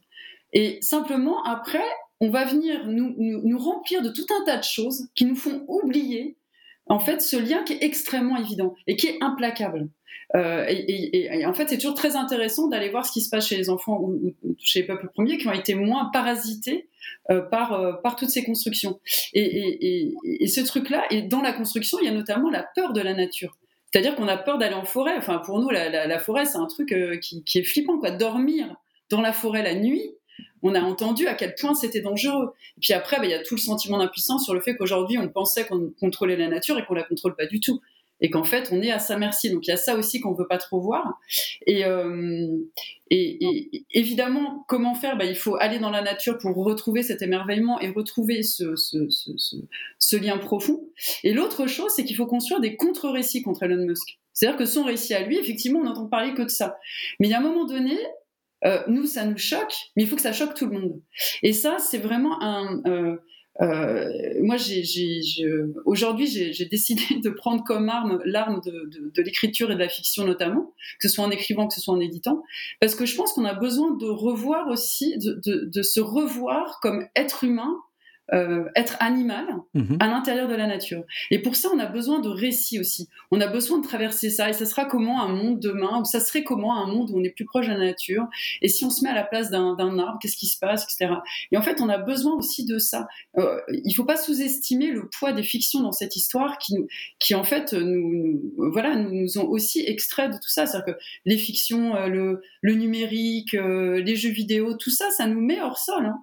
Donc euh, il y a un besoin à un moment donné de se réancrer et de, de reprendre des images, de reprendre des sensations. Et si je passe de la fiction, c'est parce que on ressent des émotions. C'est-à-dire qu'un euh, lever de soleil, on peut le ressentir. Oui, mais il y a aussi dans certains jeux vidéo des, des récits. Il y a aussi euh, ce qu'on appelle les, jeux narratifs, ou, qui, qui, déploient aussi un univers et un imaginaire de la même manière que le roman ou le, ou, le, ou le cinéma. Hein. Oui, après, on est, euh, on est sur, sur quelque chose. Bah, la pollution du bazar, euh, voilà, et les terres rares, et les gamins de 8 ans pour aller chercher tous nos terres rares et nos métaux euh, dans les mines en Afrique, et 80% des terres rares qui sont à Baotou, enfin ça, je pourrais en parler des heures. on a quand même un petit souci sur le sujet quand même, avec la pollution numérique. Et le problème, c'est que il y a le lien à la nature, mais il y a aussi le lien aux autres. C'est-à-dire que le jeu vidéo, je veux bien croire qu'on le fait en ligne ensemble, enfin, il y, a quand même quelque chose, à un moment donné, on a besoin de se retrouver en lien. Et en plus, ça, ça nourrit quand même aussi, euh, on va dire, le, jeu des puissants. C'est-à-dire que c'est aussi parce qu'on n'est plus en lien entre nous qu'ils peuvent faire tout ce qu'ils veulent. Et c'est là où ça a été intéressant de se retrouver sur des places comme à Nuit debout, ou de se retrouver sur des ronds-points, ou de se retrouver, c'est qu'à un moment donné, il faut aussi qu'on se retrouve. Euh, si on est chacun dans notre bulle, avec notre jeu vidéo, on va pas s'en sortir en fait. Alors justement, vous, vous, parlez dans le quatrième chapitre euh, de euh, qui s'intitule Nous réconcilier. Euh, vous êtes, vous, avez en, tête un modèle, c'est le modèle sud-africain avec les commissions vérité et réconciliation. Et donc là, ça rejoint ce que vous disiez tout à l'heure. C'est pas du tout un bouquin anti Enfin, anti-mec peut-être, mais, pas anti, pas anti-garçon, quoi. non, non, non, non. Anti-construction viriliste toxique. Voilà. Voilà. Voilà. C'est tout. Euh, et donc, vous, vous, appelez à une réconciliation. Alors, je, vais me permettre de lire un petit passage. Oui, des hommes ont violé. L'ont-ils tous fait? Non. Ceux qui l'ont fait ont-ils obtenu l'impunité à la faveur d'une hiérarchie sociale où la domination masculine systémique permettait de réifier le corps des femmes et de leur en refuser le plein contrôle? Oui. Combien d'hommes se sont élevés contre cette impunité? Peu. Oui, des blancs et des blanches sont racistes. Le sont-ils tous? Le sommes-nous toutes et tous? Non. Pour autant, bénéficie-t-on d'une hiérarchie sociale où les personnes non blanches sont discriminées? Oui. Et à partant de là, vous dites là, ça va pas du tout. Faut qu'on, faut qu'on cause. faut qu'on se parle. euh, on peut pas faire société si euh, si on pose pas les choses sur la table. Et la première chose à faire, c'est de reconnaître nos responsabilités. Alors il y a plusieurs euh, niveaux de responsabilité. Il y a, il y a la responsabilité d'État. Euh, la France euh, est responsable de son histoire et, et à l'État français de reconnaître. Alors, il y a sur certains aspects mémoriels, c'est fait, mais le gros du travail reste quand même à faire. Je pense notamment à l'Indochine, à l'Algérie. Euh, et puis même, enfin très concrètement, hein, sur ce qui se passe, par exemple, ce que fait Total en Afrique, l'État français a une responsabilité dans les entreprises françaises qui saccagent en dehors de notre territoire. L'État, la justice française a une responsabilité. Donc il y a ce niveau-là qui est un niveau étatique. Euh, voilà. Il y a le niveau des entreprises, les responsabilités des entreprises. Il ne s'agit pas juste d'exporter nos pollutions pour euh, avoir l'air vert à l'intérieur de nos frontières. Euh, il s'agit de, de regarder les responsabilités de nos entreprises où qu'elles interviennent et quoi qu'elles y fassent. Euh, et il s'agit aussi de regarder nos responsabilités personnelles à chacun, à chacune. Et on parlait tout à l'heure de récits. Quels sont les récits qu'on consomme? Quels sont les récits qui, euh, qui euh, font abonder dans nos, dans 1, 2, 3, nos imaginaires? Alors, on parlait des jeux vidéo. bien sûr qu'il y a des jeux vidéo collaboratifs, etc., etc. Mais, et c'est quand même un fait, il y a une majorité des jeux vidéo où il s'agit de buter quelqu'un. Euh, bon, euh, je ne suis pas sûre que le récit. Alors, moi, j'ai plein de discussions là-dessus avec euh, mon beau-fils qui passe ses journées à buter des gens sur son ordinateur et qui s'en porte très bien. et donc, on s'engueule sans arrêt et c'est intéressant. lui me dit, mais c'est un jeu de stratégie, ça développe plein de trucs, et, etc. Bon, mais il n'empêche que l'imaginaire ce qu'il ce qu'il voit, ce qu'il reçoit, c'est on bute des gens. Un autre type de récit. En France, on est les quatrièmes consommateurs au monde de pornographie. Quel est le récit de la pornographie? C'est un récit fasciste. C'est un récit de domination euh, d'hommes sur des femmes, d'hommes. Euh, euh, c'est un récit extraordinairement raciste. c'est un récit pédocriminel. oui, il y a de la pornographie euh, féministe, il y a de la pornographie éthique, mais c'est peanuts, c'est 0,01% de la consommation mondiale, la pornographie éthique. Euh, voilà. C'est quoi la pornographie éthique? C'est la pornographie où euh, euh, les récits de domination seraient euh, différents, où euh, le consentement à toutes les scènes serait assuré, où il y aurait euh, des conseillers euh, sur les plateaux pour veiller au bien-être des acteurs et des actrices, et où voilà la il n'y a pas de violence ou...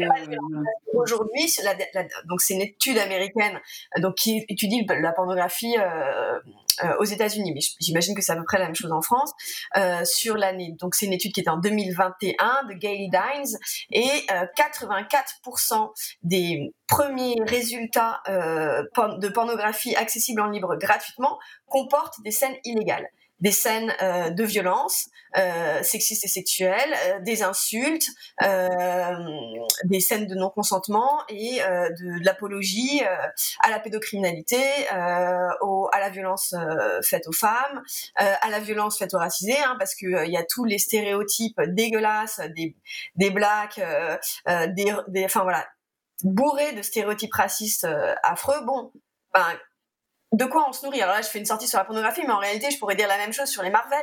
Euh, enfin. mais, ce que, ce que dit Adélaïde là est, important parce qu'en fait, c'est l'éducation. Pardon. En fait, c'est l'éducation sexuelle des, des, jeunes aujourd'hui. Hein. C'est la pornographie. Donc, euh, c'est quand même un truc super important. Euh, vous inquiétez pas, c'est mon téléphone qui sonne. Je coupe mon micro. Allez-y, vous pouvez parler. Euh, euh, alors, c'est bon, le, téléphone s'est éteint. Euh, je fais une insiste sur la pornographie. Il y a depuis six mois maintenant, dans le monde, un suivi qui fait froid dans le dos et qui fait froid dans le dos d'une enquête judiciaire hors norme dans l'industrie pornographique française, où les pratiques des, alors effectivement des pornocrates sont complètement démentes. Quoi mais c'est complètement dément. Euh, voilà, on est dans l'esclavagisme. Euh, voilà, bon, bref. Y compris ce que je vois dans le chat, il y a des gens qui disent les, les pornos autoproduits, etc. Bon, ben justement, euh, il y a. Enfin voilà. C'est Jacqueline Michel, donc c'est une entreprise porno qui prétend faire du porno à la papa avec des couples qui sont pas des acteurs professionnels et où c'est fun, c'est à la maison, c'est fait avec les moyens du bord. Et alors, parce qu'en fait, ça c'est juste un récit qui est posé sur des scènes, effectivement, enfin là, les, les, l'affaire du French Bukake et de Jackie Michel, les chefs d'accusation, c'est viol en réunion, torture. Euh, euh, il y en a un autre chef. Euh, attends, viol en réunion, torture. Et un autre chef d'accusation horrible dont j'ai oublié là présentement, mais euh, on parle pas juste de oh ben j'étais pas complètement sûr, mais non, on parle de chef d'accusation extraordinairement grave. Oui, oui, c'est ça, oui. Alors bon, le, le, le, le chat balles, là, oui, c'est pas autoproduit. Bon, bref, on fera une émission sur le, sur, sur le porno un autre jour. bon, voilà. parce que là, au, départ, je voulais vous faire parler de la réconciliation, mais, mais bon, vous, êtes, passé à autre chose. Bon, très bien. si vous voulez bien, je, vais reprendre quelques questions du, du, chat qui sont remontées par Jessie, que je remercie infiniment. Pierre, par exemple, Pierre B31, que je salue de, de Toulouse. Quand on vous écoute, forcément, on veut changer les choses. Mais comment fait-on pour entrer dans des systèmes militants sans rapport de domination? On en parle peu de la violence des réseaux militants, politiques ou associatifs. Eh ben, c'est très intéressant. Je pense que c'est précisément le projet politique de Sandrine Rousseau. Enfin, euh, sans vouloir parler à sa place, parce que là, elle n'est pas là, mais euh, elle, elle en parlerait très très bien. Euh, elle est convaincue, nous sommes convaincus qu'on peut faire avancer les choses sans domination, mais effectivement, les associations, les réseaux militants sont toujours des endroits de grande violence parce que comme euh, quand on rentre dans ces mouvements-là, on y va avec tout son cœur, la, le, le, le, le, lien entre, enfin en tout cas la frontière entre le privé euh, et, et, et, le professionnel et le public est très très mince. Euh, il y a donc énormément de personnes qui vont profiter de ces lieux euh, parce qu'il règne une certaine impunité euh, et que les rapports de domination sont difficiles à discerner quand on est tous de bonne volonté avec euh, marqué en gros je vais sauver la planète avec toi.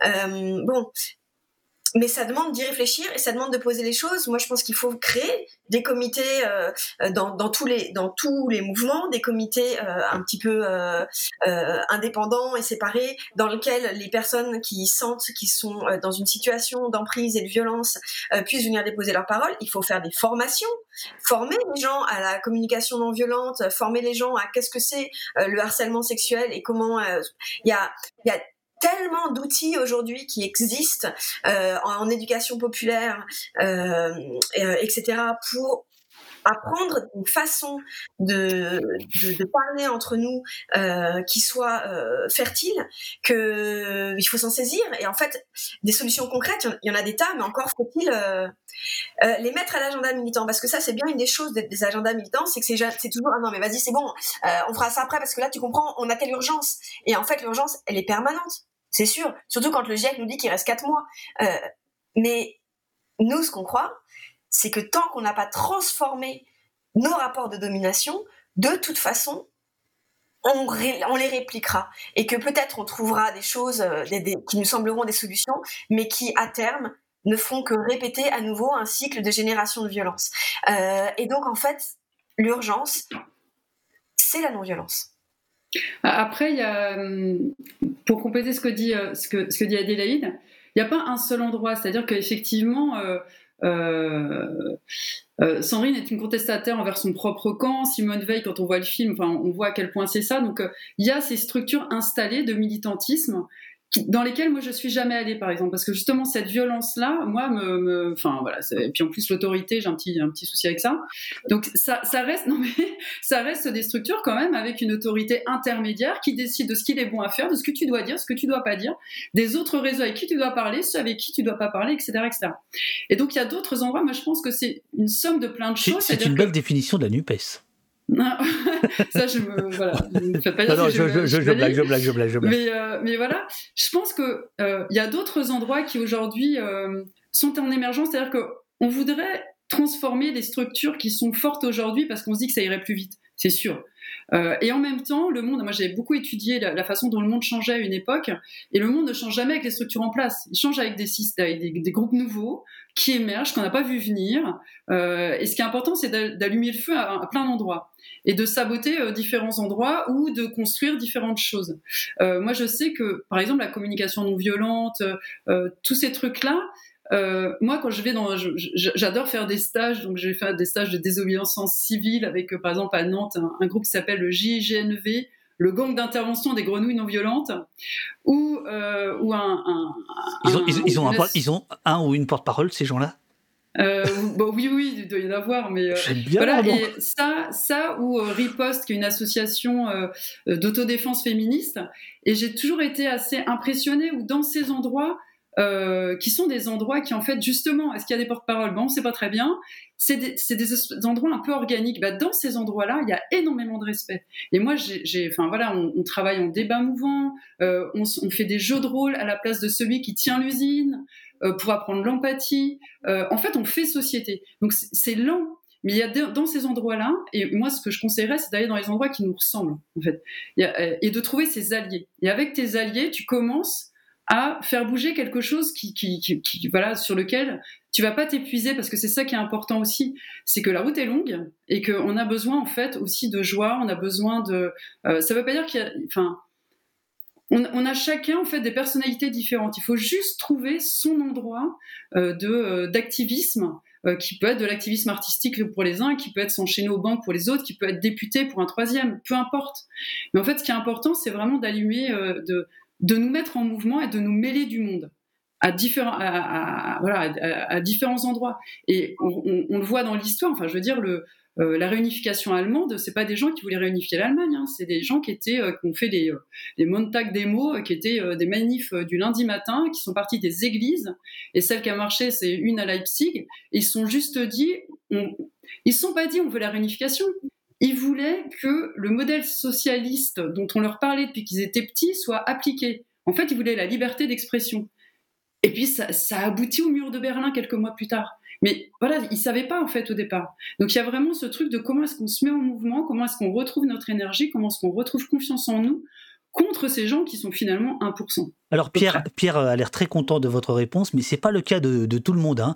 Euh, euh, il y a Eroptol qui dit Bobo cherche safe space militant. Euh, il y a quelqu'un d'autre qui dit c'est qui? C'est Mathiev. Est-ce que la non-violence n'est pas un privilège? C'est une vraie question. Ah, il y a différents niveaux de violence. il y a différents niveaux de violence. Il y a la violence exercée contre les objets, contre, euh, ben, par exemple, quand euh, on exerce euh, du sabotage, quand on est contre même l'objet de l'entreprise, quand on est à lanceur d'alerte, etc.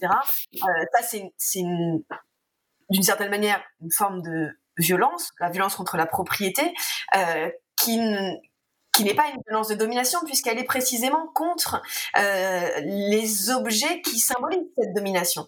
voilà. Et puis, il y a la violence sur les personnes. Euh, toutes les révolutions, aujourd'hui, euh, jusqu'à présent, ont abouti au remplacement d'un tyran par un autre tyran. Euh, on sait que la violence répond à la violence et répond à la violence et engendre la violence. Et en fait, on le sait depuis des années. Alors bien sûr, c'est un privilège aujourd'hui, moi, dans mon petit bureau, de dire je ne serai pas violente. Ça ne veut pas dire que je répondrai pas si on m'attaque. Euh, ça, c'est encore autre chose. C'est la légitime défense. Mhm. Et il y a un endroit de la légitime défense euh, aujourd'hui qui est euh, extrêmement présent dans tous les cercles, dans, dans beaucoup de cercles militants. ça ne veut pas dire qu'on va s'en prendre à des personnes physiquement. Parce que s'en prendre à des personnes physiquement, c'est exercer notre domination sur elles. et c'est précisément montrer que ben, finalement, leur système de domination est le seul qui fonctionne et est le seul possible.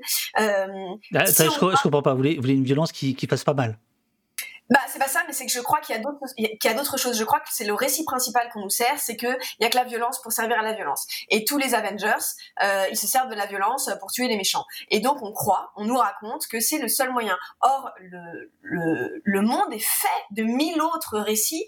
Euh, les suffragettes, elles n'ont pas été violentes. Euh, pour autant, elles ont obtenu le droit de vote pour toutes les femmes. Mais euh, là-dessus, euh, là-dessus, elles ont été considérées comme violentes quand même. C'est-à-dire qu'il y a eu un peu de bris de glace quand même, parce qu'il y a ce que dit Adélie, et puis il y a aussi. Pardon? Elles ont, elles ont pas été, elles ont tué personne, elles ont pas posé mm. de bombes. Euh, euh, bien sûr, elles ont pété des vitrines euh, et elles ont cassé les gueules aux flics qui leur cassaient la gueule. Mais bon, ça c'est de la légitime défense. Mm. je rappelle quand même que les suffragettes, elles ont été enfermées. Certaines d'entre elles ont été gavées jusqu'à la mort, comme des oies. Mm. Euh, de quel côté est la violence? Le discours sur la violence, il est très intéressant, et là, c'est sûr mm. qu'on va pas l'écluser en trois minutes en se disant euh, bah, quelle est la violence légitime, quelle est la violence illégitime? Mm-hmm. Ça mériterait presque de faire euh, une heure entière. Ah, vous voulez revenir? Avec plaisir, avec plaisir, avec plaisir. je suis spécialiste de, ça parce que moi, mon arme, c'est les mots. et c'est une arme violente. Les mots peuvent tuer et les mots peuvent sauver, mais c'est une arme non violente.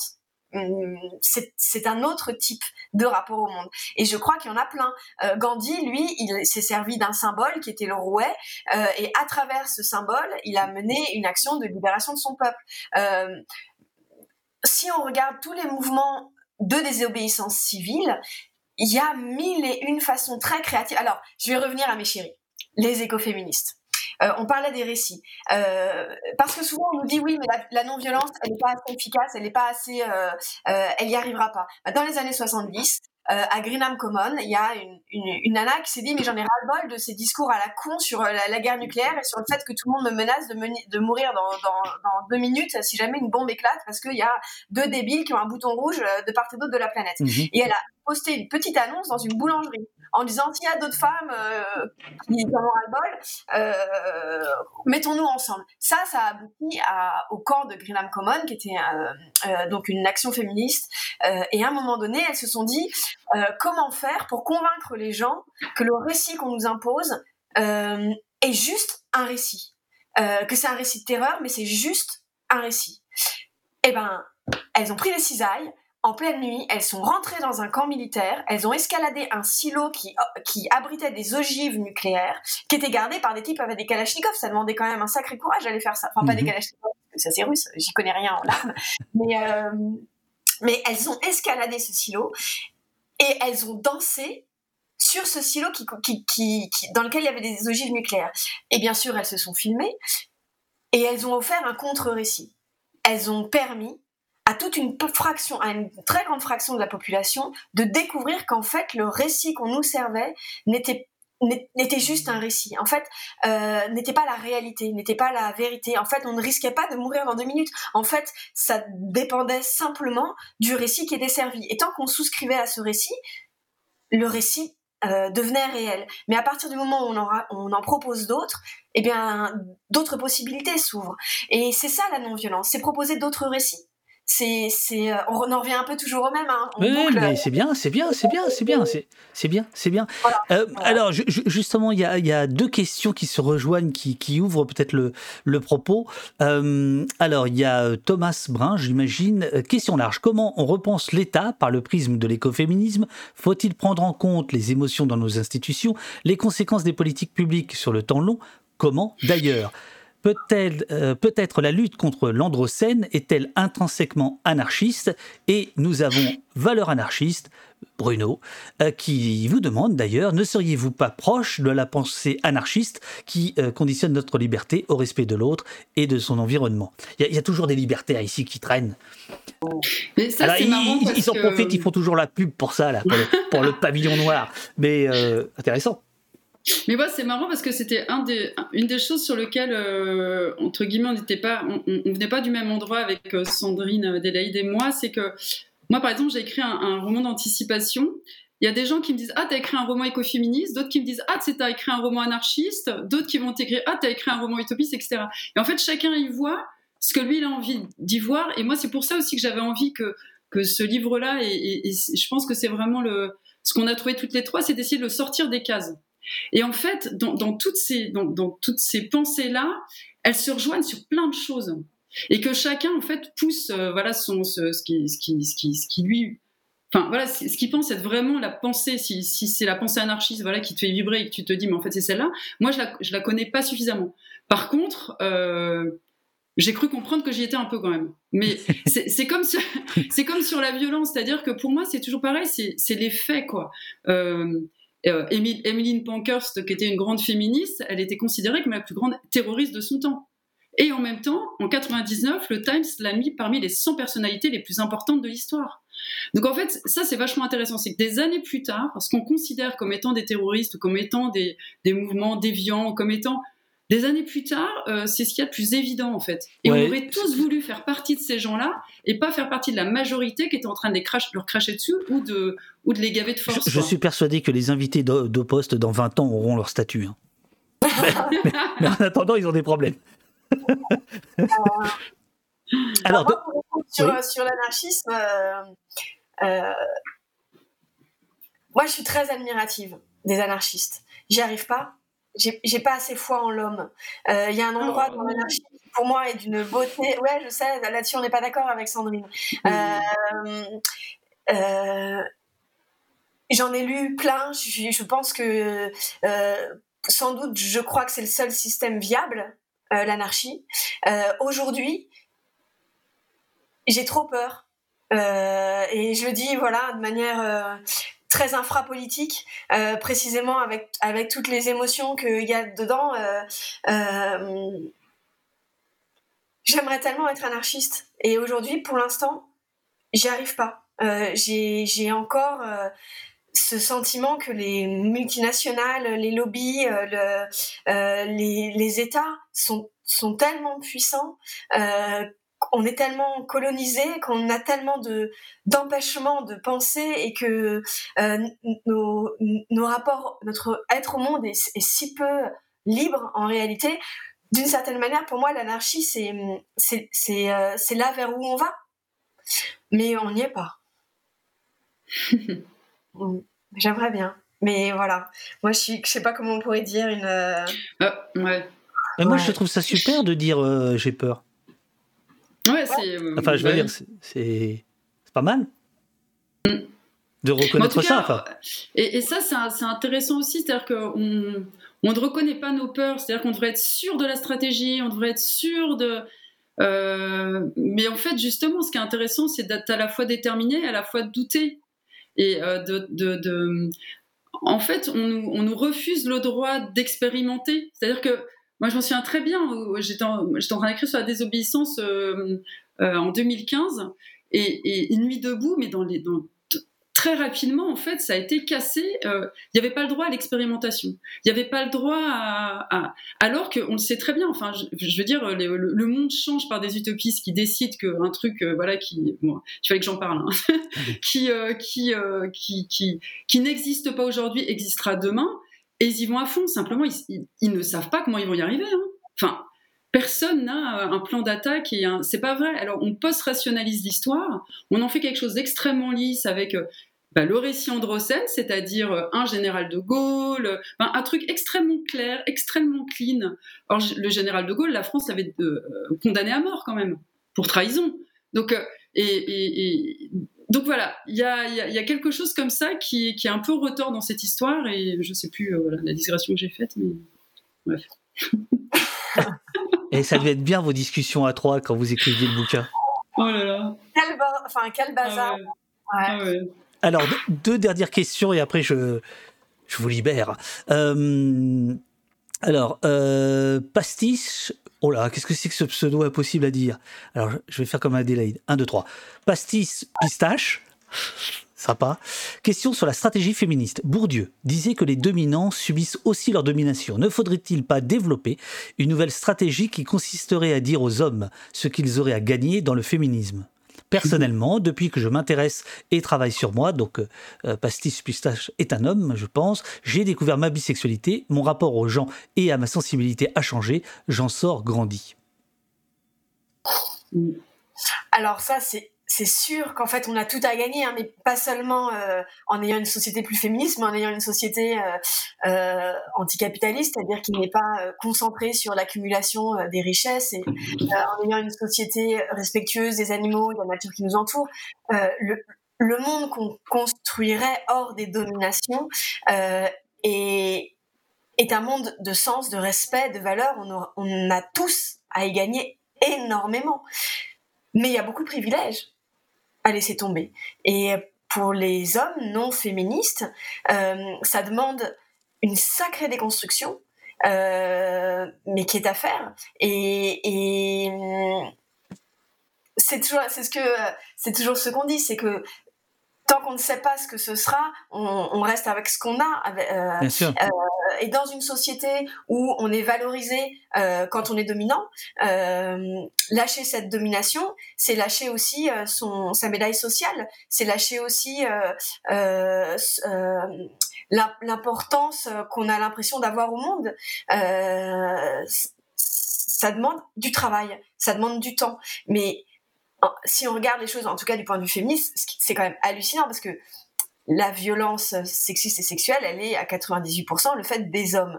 C'est un problème d'hommes. Ce serait aux hommes de s'en occuper. Et pourtant, toutes les permanences sont tenues par des femmes, euh, toutes les associations sont tenues par des femmes. Et en fait, c'est encore les femmes qui se retrouvent à gérer les problèmes des hommes. Donc oui, euh, déjà, il faudrait que, pour se déconstruire, euh, que chacun prenne les responsabilités des conséquences de ses actes. Euh, vite. Mais ça demande de la déconstruction, de la lecture, du temps, euh, des rencontres, des cercles, euh, des discussions. Et puis ça demande aussi de s'écouter. moi, je rêve que, de la même manière qu'il y a eu le journaliste de, de, de BFM, journaliste météo, qui a qui a fait un, qui a pété un, un, câble sur le plateau en disant mais faut, faut arrêter en fait euh, euh, là la France est en train de cramer voilà qui, qui, a, fait un espèce de truc ah sur euh, mais oui il y, a, quelques mois c'était fabuleux quoi le gars qui fait ça, il autorise d'autres à s'écouter, à se dire bah ouais, faut qu'on arrête de dire des conneries là, de faire semblant que en fait c'est pas très grave et puis oh ben non, comme dit la journaliste, vous allez pas, vous allez pas nous mettre le moral à zéro, hein, c'est chouette, il fait plus chaud. Voilà, ben moi je rêve qu'il y ait la même chose sur un plateau télé quand quand une femme se fait, euh, euh, enfin voilà, à, des remarques que clairement un homme n'aura jamais eh ben, qui est un invité homme qui disent non mais là, stop quoi en fait mm. on arrête là en fait euh, à quoi je participe en fait voilà. bien sûr bien sûr et, de, de, ce point de vue là comment vous avez ressenti euh, parce que pour moi c'est un vrai mystère hein, euh, le, le, discours de Zemmour non pas le, son discours, ça on imagine très bien qu'il est ce discours-là, mais le, le, le, retentissement que ça pouvait avoir, ce discours sur les femmes qu'on croirait sorti des années 50, quoi. Et qu'il en fasse un, du, marketing politique. Comment vous expliquez ça? C'est-à-dire l'opposé de tout ce euh, sur quoi vous, pour lequel vous vous battez, quoi. Mais lui, ce mec, c'est une construction médiatique. Enfin, moi, ce mec ne m'intéresse pas et je veux pas en parler, quoi. En fait. ok, alors moi, je vais en parler euh, de, de Zemmour, là. Euh, pourquoi est-ce que son discours a eu autant de retentissement C'est très simple. Euh, euh, comme aujourd'hui, comme on le disait tout à l'heure, on est dans une société où ce qui est valorisé, c'est de dominer, euh, et que euh, les endroits de domination, notamment économiques, s'écroulent.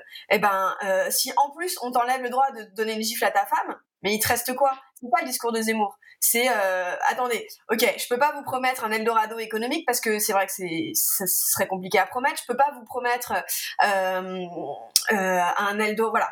Par contre, je peux vous promettre d'autres Eldorado. Alors, euh, vous allez pouvoir continuer à, à, vous sentir euh, fort et puissant. Vous allez pouvoir taper sur bah, les migrants. Vous allez pouvoir taper sur vos femmes, vos enfants. Et il y a plein de gens qui sont rassurés par ce discours parce que ça leur laisse des endroits où, où ils se sentent euh, puissants puisque précisément on est dans on vit dans ce système où la puissance est attribuée à ceux qui dominent. Euh, et, et qu'en fait c'est pas du tout décolonisé. Là, là ici on est dans un public euh, qui est euh, qui a, qui a construit son, sa pensée, euh, etc. Mais euh, si on avait tous les trois ce discours-là euh, à la table du commerce, il y a, y a tout le bar qui se retournerait vers nous et qui nous regarderait, mais c'est qui c'est Qu'est-ce qu'il dirait, d'après vous? C'est Zozo, bah, c'est Bobo, c'est quoi? Bah, alors moi, clairement, on peut, être étonné, hein, on peut être étonné parisienne, j'ai tous les privilèges de la parisienne. Hein. Euh, euh, laisse tomber, j'ai un vélo parce qu'effectivement, j'ai pas besoin de faire 30 km en bagnole pour m'acheter à bouffer. Euh, bon, c'est facile. Alors moi, moi là-dessus, je suis provinciale, donc donc pas pareil, mais ah, d'où le, le, soleil qui, qui, qui, vous gêne et vous bougez la caméra de sorte de. ah, ça c'est c'est très rare les invités qui ont cette conscience professionnelle. Merci. Hein. J'ai vu la clac clac clac en fonction de. en fait, moi, ce que je remarque, c'est que sur ce livre, euh, et plus largement sur la relation que les gens peuvent avoir avec Sandrine, euh, Rousseau, il y a une grande différence entre, euh, je dirais, les gens qui ne sont pas dans les réseaux sociaux et dans les, et dans les réseaux très très militants et le reste. Mhm. Et, et, le, et, et, là, il y, a, il y, a, une relation extrêmement simple à notre bouquin et à tout ça, et en disant, mais en fait, c'est pas évident, mais pas très loin, quoi. Oui, en tout cas, ça résonne avec quelque chose où j'arrivais pas à mettre le doigt dessus, et là, tout d'un coup, Ouais, c'est ça, quoi. Voilà. Et, je pense que franchement, on sous-estime l'intelligence euh, euh, des gens, et je pense que, c'est pour ça que je disais que c'était vraiment une construction médiatique Zemmour. Je pense que sans ça, mais euh, enfin, il y a plein de gens qui seraient. Le problème, c'est qu'en fait, il n'y a pas grand monde en face. ça, c'est un autre sujet, mais c'est un peu ça c'est un peu ça le truc aussi. Dernière question après après on, arrête hein, parce que c'est passionnant, mais bon. Euh, euh, Gigi Kids, euh, on parle beaucoup des exploités. Alors c'est une, question qui, date du début de l'émission en fait, hein, et on oublie les plus exploités sur cette planète, les animaux. On en parle des 5000 animaux tués par seconde pour le plaisir gustatif des humains. Où se place le véganisme par rapport à l'écoféminisme? Ouais, il est central. Enfin, je veux dire, moi j'étais, je suis comment on dit, une, une viandarde convertie euh, au véganisme parce que j'ai toujours adoré la viande, mais c'est fini parce que j'ai ce devoir-là envers, une fois qu'on a compris à quel point la consommation de viande était productrice euh, à la fois de déforestation, euh, de gaz à effet de serre, et puis ce chiffre terrifiant qu'on disait tout à l'heure que 4% des animaux sur cette planète sont des animaux sauvages, on arrête de bouffer de la viande, c'est simple. Et d'ailleurs, j'ai plus aucun plaisir à, quand je vais chez mes parents, ma mère a toujours pas compris parce que ça, ça prend du temps, elle me sert un gigot, je, en fait, j'y arrive même plus. Euh, c'est même de le voir, j'y arrive plus parce que plus on se renseigne, plus on, comprend. Euh, ça, fait partie des leviers les plus importants euh, de la réduction des gaz à effet de serre. Arrêter de manger de la viande. Et, pas que. Euh, je sais pas, par exemple, les, mangroves ont été détruits à 70%. Pourquoi? Principalement à cause de des, 1, 2, 3, des, comment ça s'appelle Des endroits où on met les crevettes. Euh, les, la crevette, c'est l'élément marin le plus mangé au monde. Euh, et ça a occasionné 70% de la destruction des mangroves. Les mangroves, qui sont des endroits extraordinairement importants pour les mmh équilibres euh, biochimiques de la Terre. voilà, une fois qu'on regarde tout ça, bah, c'est sûr, on arrête de bouffer de la viande et, et, et, du poisson. Et, et moi, je, je suis, enfin, de ce point de vue-là, la, polémique sur le barbecue en septembre. Ah non, on a, on a dit, on a dit, ah non, ah non, ah non, c'était, c'était super là jusqu'ici. Ah non, attention, merde. Hein.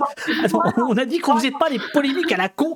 Euh, euh, mais c'est décourageant. Ça montre à quel point euh, des choses qui paraissent absolument évidentes quand on regarde les faits des choses qui sont de bon sens, réduire sa consommation. Je dis pas tout le monde peut, pas obligé d'arrêter du jour au lendemain, chacun fait comme il peut, mais en tout cas réduire sa consommation euh, ne sont évidentes en fait que pour une poignée de gens et ben ça c'est quand même décourageant.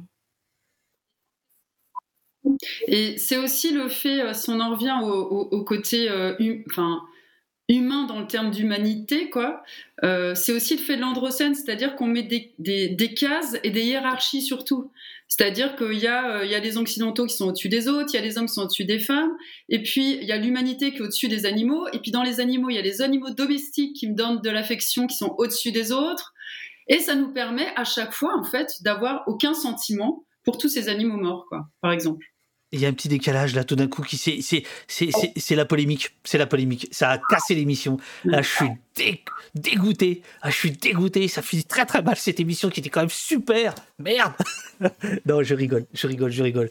Euh, est-ce que vous voulez ajouter quelque chose? Ou sinon je pense que le chat va vous euh, euh, va vous saluer va vous remercier. Est-ce que vous voulez ajouter quelque chose? En mot de la fin unissons-nous. Voilà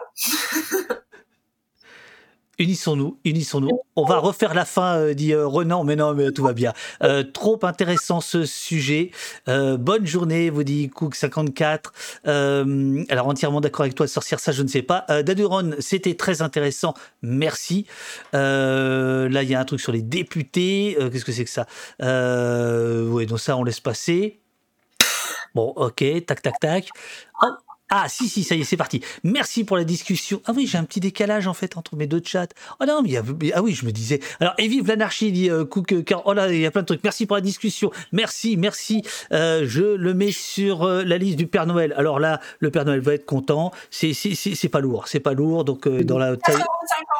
Et c'est pas cher, hein, c'est pas cher.